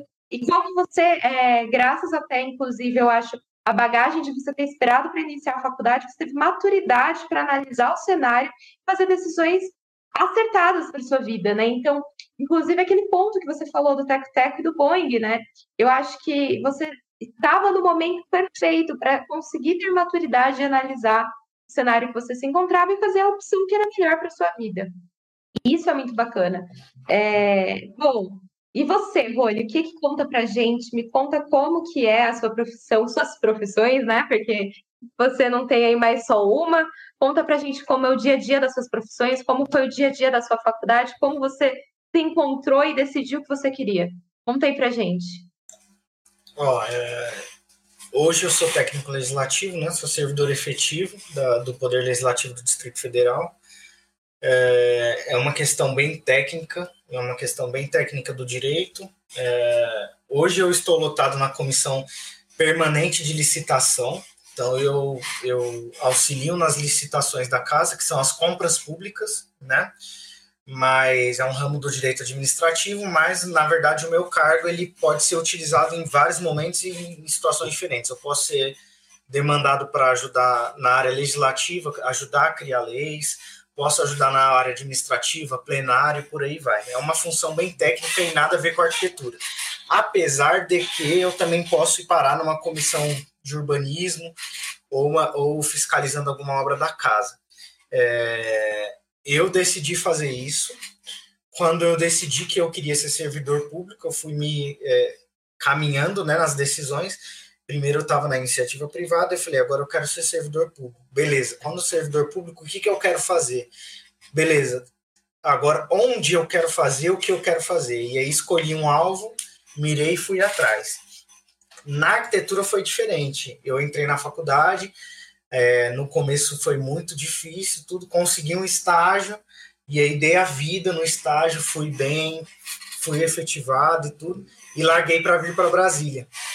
E aí larguei tudo para vir para Brasília e a, aí a questão da coragem novamente de correr atrás. É muito curioso a forma que eu arrumei emprego em Brasília. É, eu trouxe a minha esposa para gente, é, a gente vir morar aqui e tudo. Ela conseguiu uma transferência para Brasília e eu fiquei sem emprego. Pedi demissão lá e vim para cá Falei, cara, eu vou fazer Uber se for o caso até arrumar um emprego, até eu me reestabilizar. Na primeira semana eu imprimi uma carta de apresentação, imprimi um portfólio, imprimi um, um, um currículo e não mandei por e-mail. Fui, né, coloquei embaixo do, do, do, do, braço e fui meio que dar uma de malandro mesmo, deu uma de moratense mesmo. batia lá na porta falava, eu quero falar com o arquiteto diretor do escritório, pô, quem é? Não, é o Ronieri e tal, ele sabe o que, que é, o cara não sabia do que, que é, né? Não marquei nada, quem é que é esse cara? Aí quando ele vinha, eu falava, pô, tal, desculpa incomodar, chegar assim, mas só tal, tô chegando agora em Brasília, sou especialista em tal. O cara meio que fazia uma entrevista comigo sem, sem querer fazer comigo a entrevista. Né? E beleza, fiz isso uma semana. Daqui a pouco meu telefone toca, e aí o cara fala assim, Rony, aqui é o Rodson tal, da empresa tal, não tinha levado currículo nessa empresa. Pô, você tá aqui em Brasília ainda? Tô, você quer vir conversar comigo? Aí eu fui. Aí ele falou assim, cara, eu, networking total, né? Eu tava conversando com um cara do escritório tal, e aí falei, pô, eu preciso de um cara assim. Ele falou assim, pô, acabou de vir um cara aqui assim, exatamente o que você quer. Deixou o currículo. Eu não conheço, não sei quem é, mas o currículo dele tá aqui maluco chegou do nada. Exatamente. Enfim, fiquei lá quatro anos e de vez em quando ainda vou lá almoçar às vezes. Né? Então, assim, às vezes a coragem também ela, ela tem que abrir as portas e você tem que fazer o que é diferente também. A galera fala, ah, não, vou fazer o que é, pô, vou ficar mandando e-mail aqui de casa. Beleza, cara, mas e aí? Você vai fazer só isso? Você vai Deixa fazer eu... alguma coisa diferente, porque mandar e-mail, mandar currículo por e-mail, todo mundo manda. É, e aí, o que, você vai fazer de diferente? O que você vai apresentar de diferente? E Isso você é agregou valor, né? Porque Exatamente. você fala bem. Então, você se apresentar é um diferencial. Eu acho que reconhecer o que você faz bem é muito importante, porque você fala bem. Talvez no e-mail você fosse mais um. Sim. Você chegasse apresentando, falando. Sim, é sim sem dúvida, sem dúvida. E a galera, e eu, já que você falou de comunicação, Bruna, é, tem uma frase que eu não lembro de quem é, não, mas é uma frase legal. Que diz assim: todos nós somos vendedores. E os que se dão bem são os que entendem isso primeiro. Então a gente sempre está vendendo alguma coisa. Eu estou me vendendo aqui. Eu estou vendendo a minha história. É, nós quatro estamos vendendo a, a, a ideia de que é possível chegar em algum lugar diferente, fazer alguma coisa diferente. A gente sempre está vendendo alguma coisa. E a comunicação é a chave disso. É, eu espero que eu esteja conseguindo fazer quem está do outro lado entender que isso é importante. É, porque tá cheio de pessoa fazendo a mesma coisa. Pô, vamos fazer algo diferente. Mesmo que essa, essa coisa seja algo que teoricamente é ultrapassado. Tem e-mail, por que, que eu fui lá? Eu fui lá exatamente porque o e-mail neutralizou o que eu considero como principal, que é a relação direta, pessoal. Então, meu e-mail, certeza que é para caixa de spam. Eu fui lá. Falei, ó, assim, assim. E eu consegui um outro emprego também aqui em Brasília nessa mesma, nessa mesma estratégia. Né? É, e graças a Deus consegui ficar reconhecido no mercado, trabalhar em grandes obras de grandes é, milionários, bilionários aqui em Brasília. E era residencial, então, Rony? Residencial. Como que era o dia a dia? Cara, o dia a dia é uma coisa é, é eu não sei nem como é que eu falo isso, porque é uma coisa que era. Pelo contrário, muitas, muitos achavam que poderia ser desestimulante, para mim era o contrário. Porque eu entrava nas, na, na, na, nas casas, nos lugares, nas construções, eu falava, cara, isso aqui eu preciso ter um, ter um. Como é que eu faço para ter isso aqui um dia? É o que o Flávio falou sobre a diferença entre você é, é, é, almejar algo mais e você ser ganancioso. São coisas diferentes. Ser invejoso, né? Eu não queria aquilo que era dele, mas eu pensava, pô, como eu vou fazer para também chegar no patamar dele? Chegar nessa mesma situação. Era casa assim de 12 quartos, casa de, de, casas gigantescas. Eu trabalhava com esquadria de alto padrão. Esquadria, para quem não sabe, é, são janelas e portas, né? Então fazia os detalhamentos técnicos, conduzia essa parte da obra, porque arquitetura. Aquelas é portas de 15 metros. Isso. A arquitetura é uma coisa gigantesca. Né? É uma coisa. Cada. É um mundo dentro da arquitetura. E eu cuidava desse pequeno mundo que é é, portas e janelas. Em, em, Morato, provavelmente é, é, difícil você ver, mas tem casas com portas de 6 metros de altura, 7 metros de altura, automatizada. Porta que custa 400, 500, o cara paga 500 mil reais numa porta. Você fala assim, meu Deus, cara, que absurdo, né? 3 milhões nas portas todas do apartamento, da casa. É, e paga, beleza. É, são valores assim astronômicos que você fala, cara, isso não, não é a minha realidade, beleza, mas não é a sua realidade agora. Mas eu vou trabalhar para que seja a minha realidade um dia, se não que a minha próxima geração consiga chegar, continuar o trabalho que eu fiz. Lembra que eu falei de interromper o ciclo? Continuar aquele ciclo que eu fiz, subir e ter. Não porque ter dinheiro é importante, acho que é importante a gente falar isso. Ter dinheiro não é importante. É necessário. É necessário nem que seja o mínimo para a existencialidade. O dinheiro eu vejo na seguinte escala: ele tem um nível é, que eu chamo de nível zero, que não é para não é para esse tipo de pessoa que a gente está falando aqui. É a galera que não tem acesso à internet, a galera que não sabe o que vai comer. Essa galera é um outro nível de conversa. Tem a conversa para eles? Tem a conversa para eles. Mas é, não é esse tipo de conversa que a gente está tendo. Ele precisa resolver primeiro a parte existencial dele né? E aí depois ele começa a progredir um pouco mais. A gente está, acho que, num segundo nível do cara que tem o que comer, tem o que vestir e tal, mas ele não vai ter muito mais do que aquilo. Só que a partir daí, quando você vai subindo o degrau, o, o dinheiro para de ser uma coisa é, assim muito essencial. Porque o cara que tem um carro de 200 mil, ele é feliz se ele tiver um carro de 400 mil, de 600 mil, de 700 mil, eu estou falando de felicidade em questão de, de realização de bens, tá? Não estou falando de felicidade emocional, não. Do quanto você é feliz com a sua esposa, eu vejo isso como felicidades diferentes. Família, saúde, tudo isso é muito mais importante do que o dinheiro. Muito mais, infinitamente mais. Mas tem pessoas que se sentem realizadas com algumas posses, alguns bens, e a pessoa tem um carro de 200, é, beleza, tem um de 400, tem um de 500 mas a pessoa que anda 10 quilômetros a pé e compra um Fusca, a felicidade dela é outra. Entendeu? É, então, o nosso, o, o, meu, pelo menos, vai, dever aqui é, é fazer você entender que se você anda 10, 20, 30 quilômetros a pé, você pode sim ter um carro de 200, 300, 400 mil é, e ter níveis de felicidade, é, de conforto, digamos assim, melhor.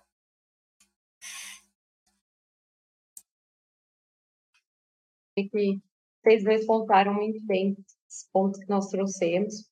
E aí, a gente chegando aí próximo do fim, queria que vocês me contassem aí histórias dos perrengues que vocês tiveram tanto na faculdade quanto na vida profissional, como vocês fizeram para resolvê-los e, e trazendo um pouco, inclusive, da temática, né? Que Flávio fica mais nas exatas, o Rony ficou meio exatas, meio humanas, agora está em total humanas, né? Como é que foi aí? Quais foram os perrengues que marcaram a trajetória de vocês? Vocês solucionaram, seja perrengue na profissão, seja perrengue na faculdade, seja antes da faculdade, conta aí pra gente.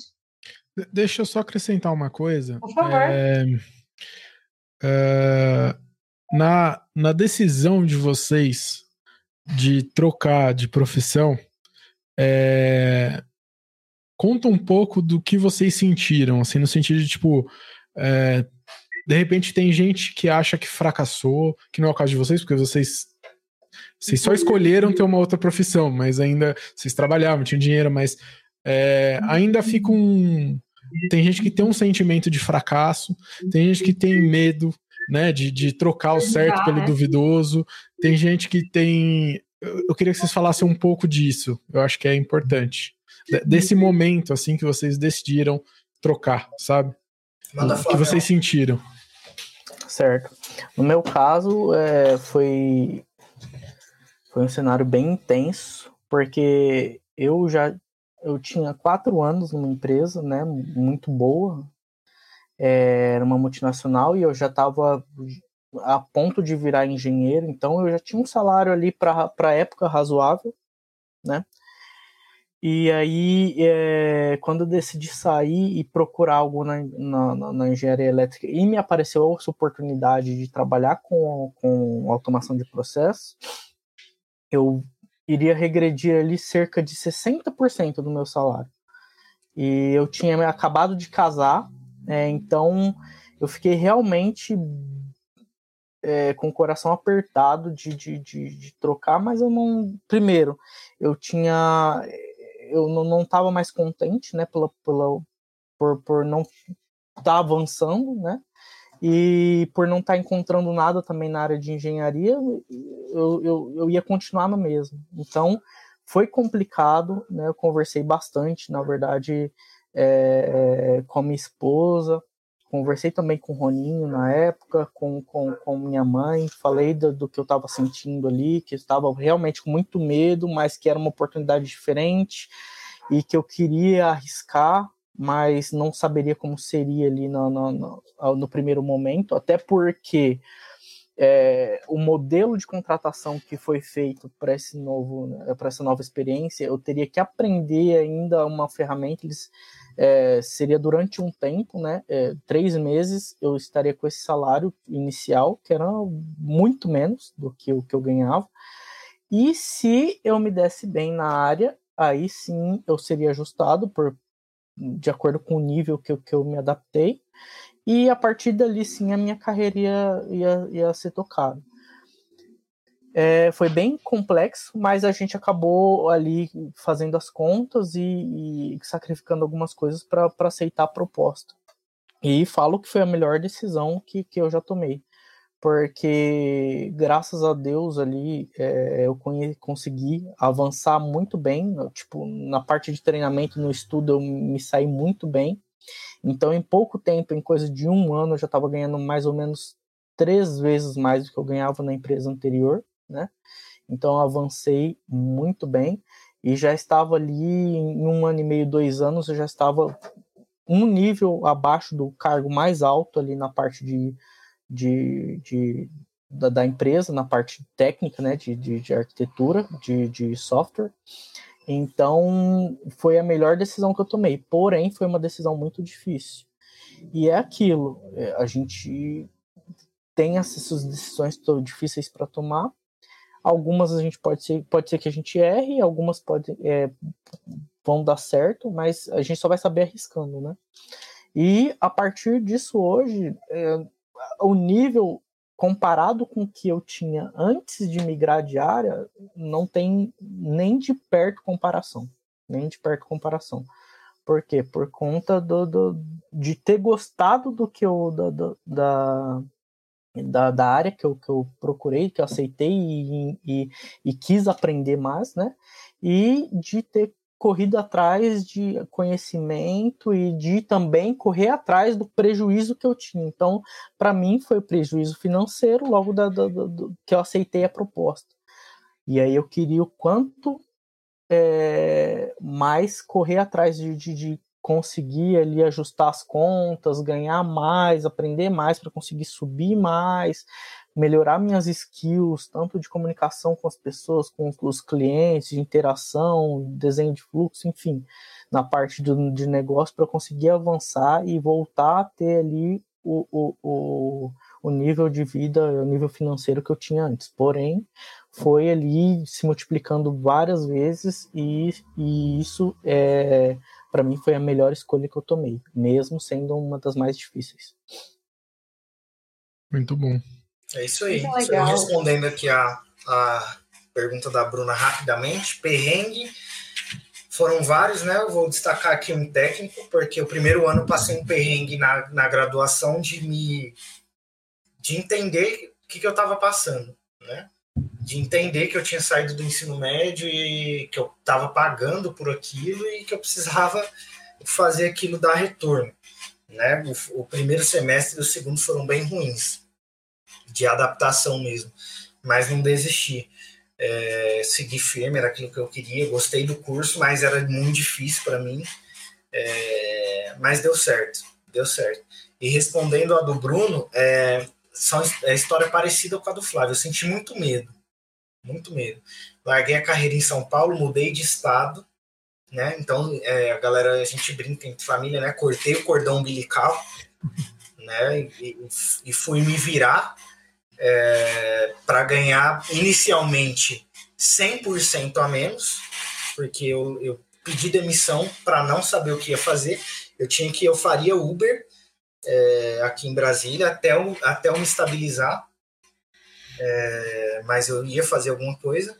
Aí depois fui para 50% e aí eu tinha o que eu precisava, que era o que o Flávio estava falando aí. Eu tinha o que eu precisava para o meu plano, é, para o meu objetivo, que era eu tinha, eu morava mais próximo do trabalho do que eu moraria em São Paulo e tinha um pouco mais de liberdade no trabalho para poder fazer o quê? Estudar para passar no concurso. Aí foram cinco anos.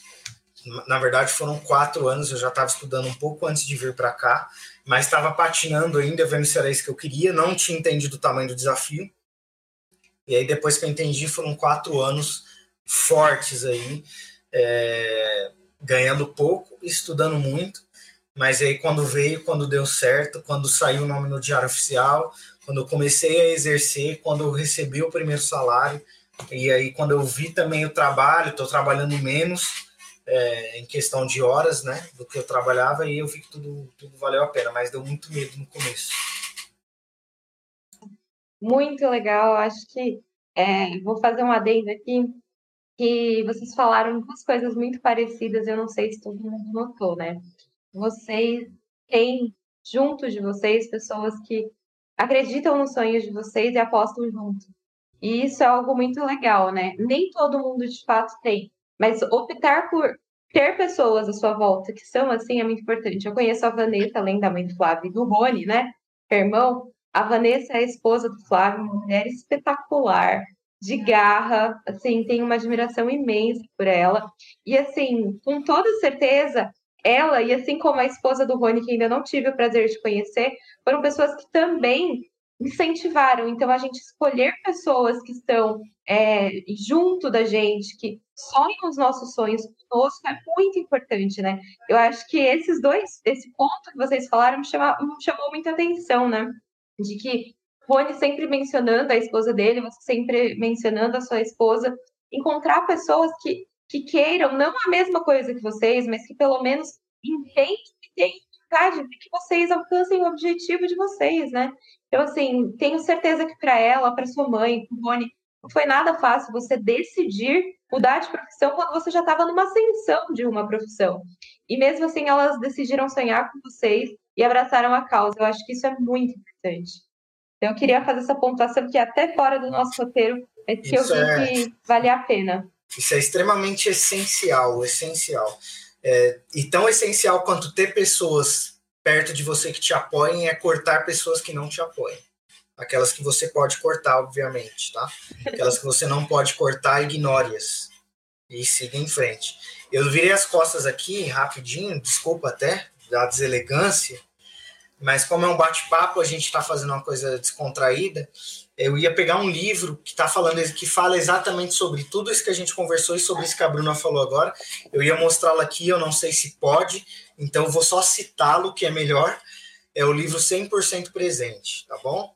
Leiam esse livro, é do Joel J. Tá? É, é fantástico. É, sobre tudo isso que a gente está conversando aqui também. É, e sobre ela, ele fala sobre isso, Bruno, sobre a importância de você ter pessoas que te apoiem do seu lado. E se for o caso de, por exemplo, meu pai não me apoia, minha mãe não me apoia, isso você não escolhe. Então, esses o que, que você vai fazer? Vai aceitá-los como são e vai buscar estar em outros ambientes com pessoas que te apoiem, né? Do máximo de tempo que você conseguir. Então, essa questão do ambiente é muito importante. A minha esposa foi essencial no processo.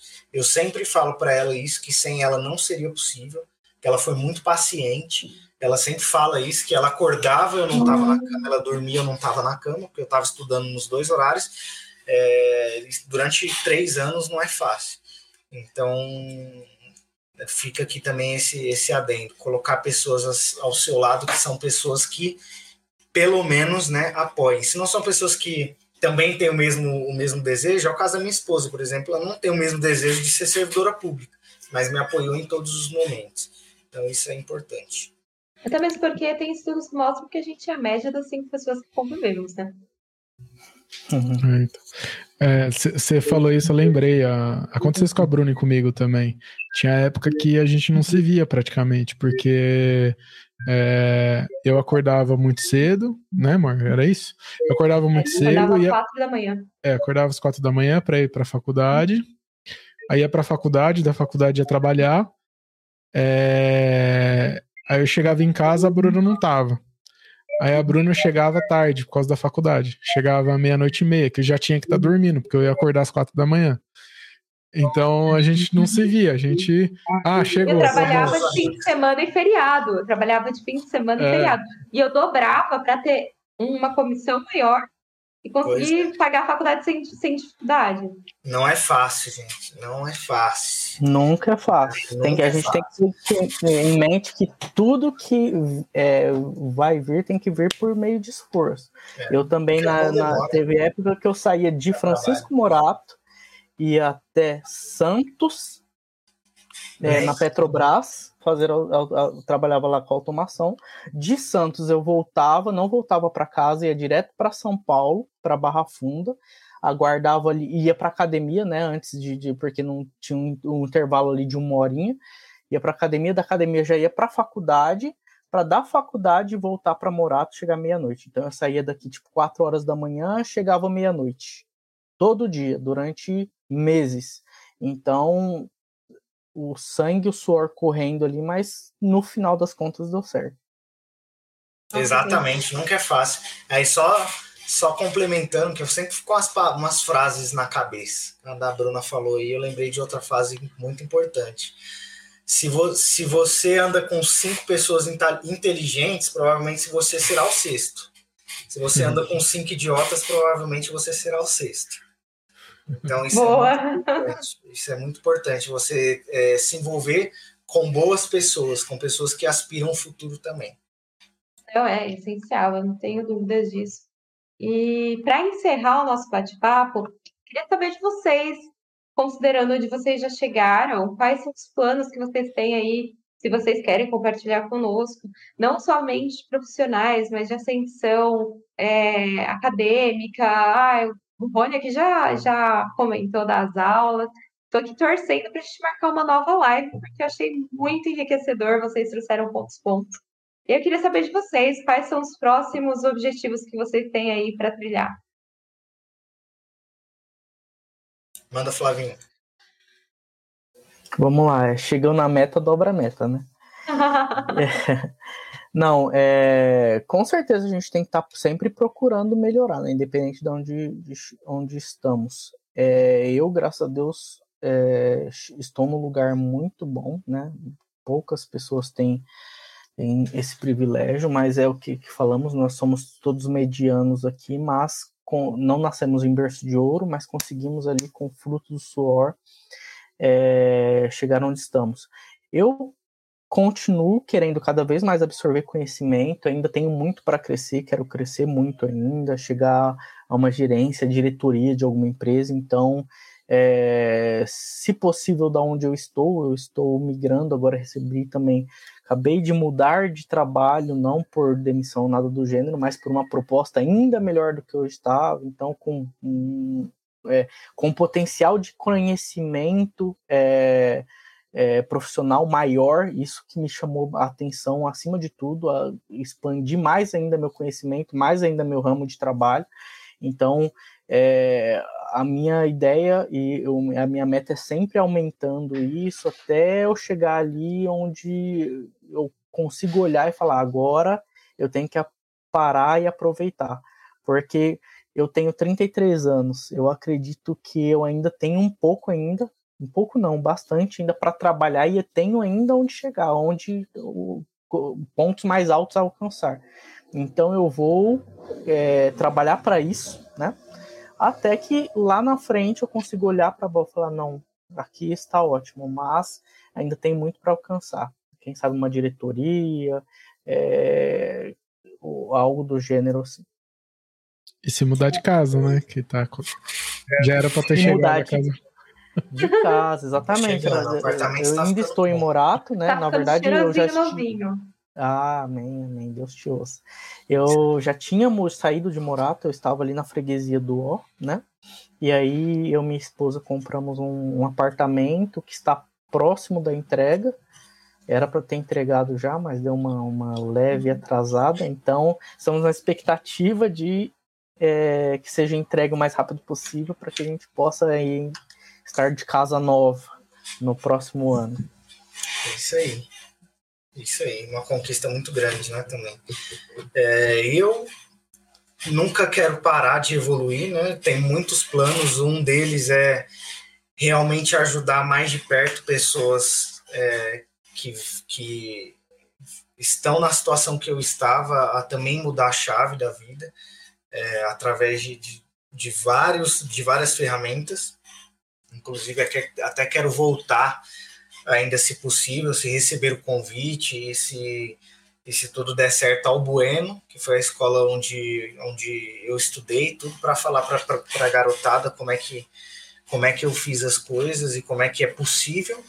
É, aposentar cedo, que é uma das, uma das é, estratégias que eu tenho já há algum tempo de investimento, né, para que eu possa ter mais tempo com a minha família e a gente vai estar tá sempre evoluindo, né?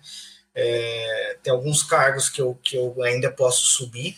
É, preciso estudar muito ainda, já estudei bastante, mas preciso estudar muito para subir nesses cargos. E deixa para a gente descansar quando a gente morrer. Depois vamos embora. Por enquanto, vamos lá, cuidando da saúde.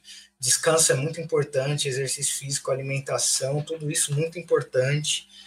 Mas parar de evoluir não, não está nos planos. É, eu, eu lembro que você fez um stories que eu gostei muito. Você estava falando sobre a época da colheita e a época da plantação. Eu achei Exato. muito bacana que você falou, né? Fala pra gente, só repete aí pra gente fechar com chave de ouro, Rony. Explica pra gente o que, que, que significa. Bom, é, eu falei lá sobre os ciclos da vida, né? O primeiro ciclo é o ciclo de semeadura, o ciclo de plantação, né? E é, e é isso que a gente está conversando aqui. Vai, vai batalhar, vai suar sangue, vai ter que viajar para Santos e voltar no mesmo dia para construir é, é, a sua carreira, o seu patrimônio. É, e depois, depois, quando você tiver com patrimônio, tiver estabilizado, aí você vai descansar, você vai colher os seus frutos, vai ter o carro que você quer, vai ter o apartamento que você quer, a casa que você quer, vai colher dos frutos a gente começa a ter problema quando a gente inverte essas fases. Né? O, o cara ganha dois mil reais por mês, ele compra um iPhone de 8 mil. Ele inverteu as fases. É, ele está na fase de acumular patrimônio, ele está gastando patrimônio que ele não tem. É, então a gente começa a ter problema financeiro e emocional por causa dessa troca.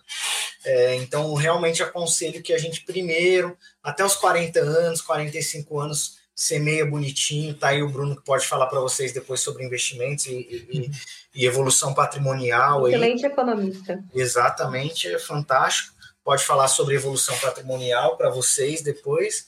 E vai chegar o um momento que você vai viver de renda, vai ter seu carro de 200, 300, 400 mil, e, mas não tenta antecipar as coisas, não.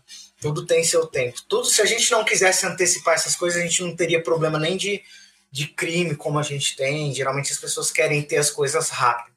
Vamos com calma, construindo devagarzinho, a gente chega lá. Perfeito, pessoal. Vamos encaminhar para o fim.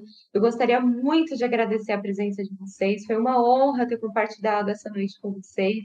Agradeço imensamente em nome de todos que fazem parte do projeto, vocês terem aceitado esse desafio de vir é, compartilhar a vivência de vocês conosco. Agradeço de coração e alma e espero que vocês voltem outro dia com outro tema colaborar um pouquinho mais com a gente mais uma vez. Passo agora a palavra para o Bruno para ele encerrar. É... Aliás, vou passar para ele depois você encerra, ok? Flávio, suas últimas palavras. Bota aí um incentivo para essa molecada, para o que você diria para eles e vamos encerrar.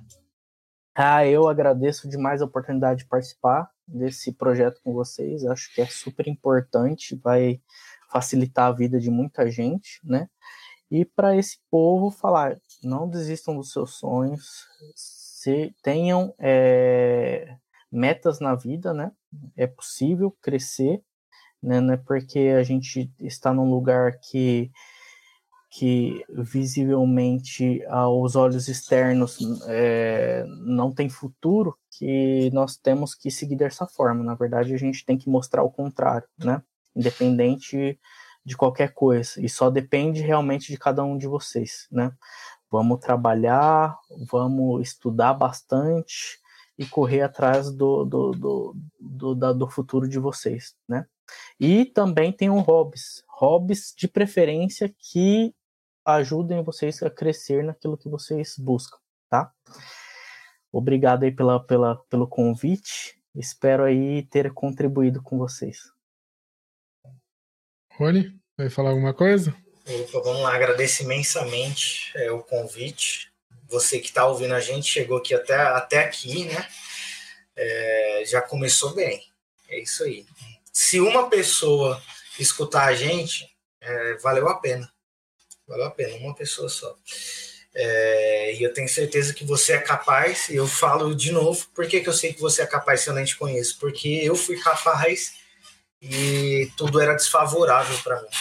Então vai dar certo.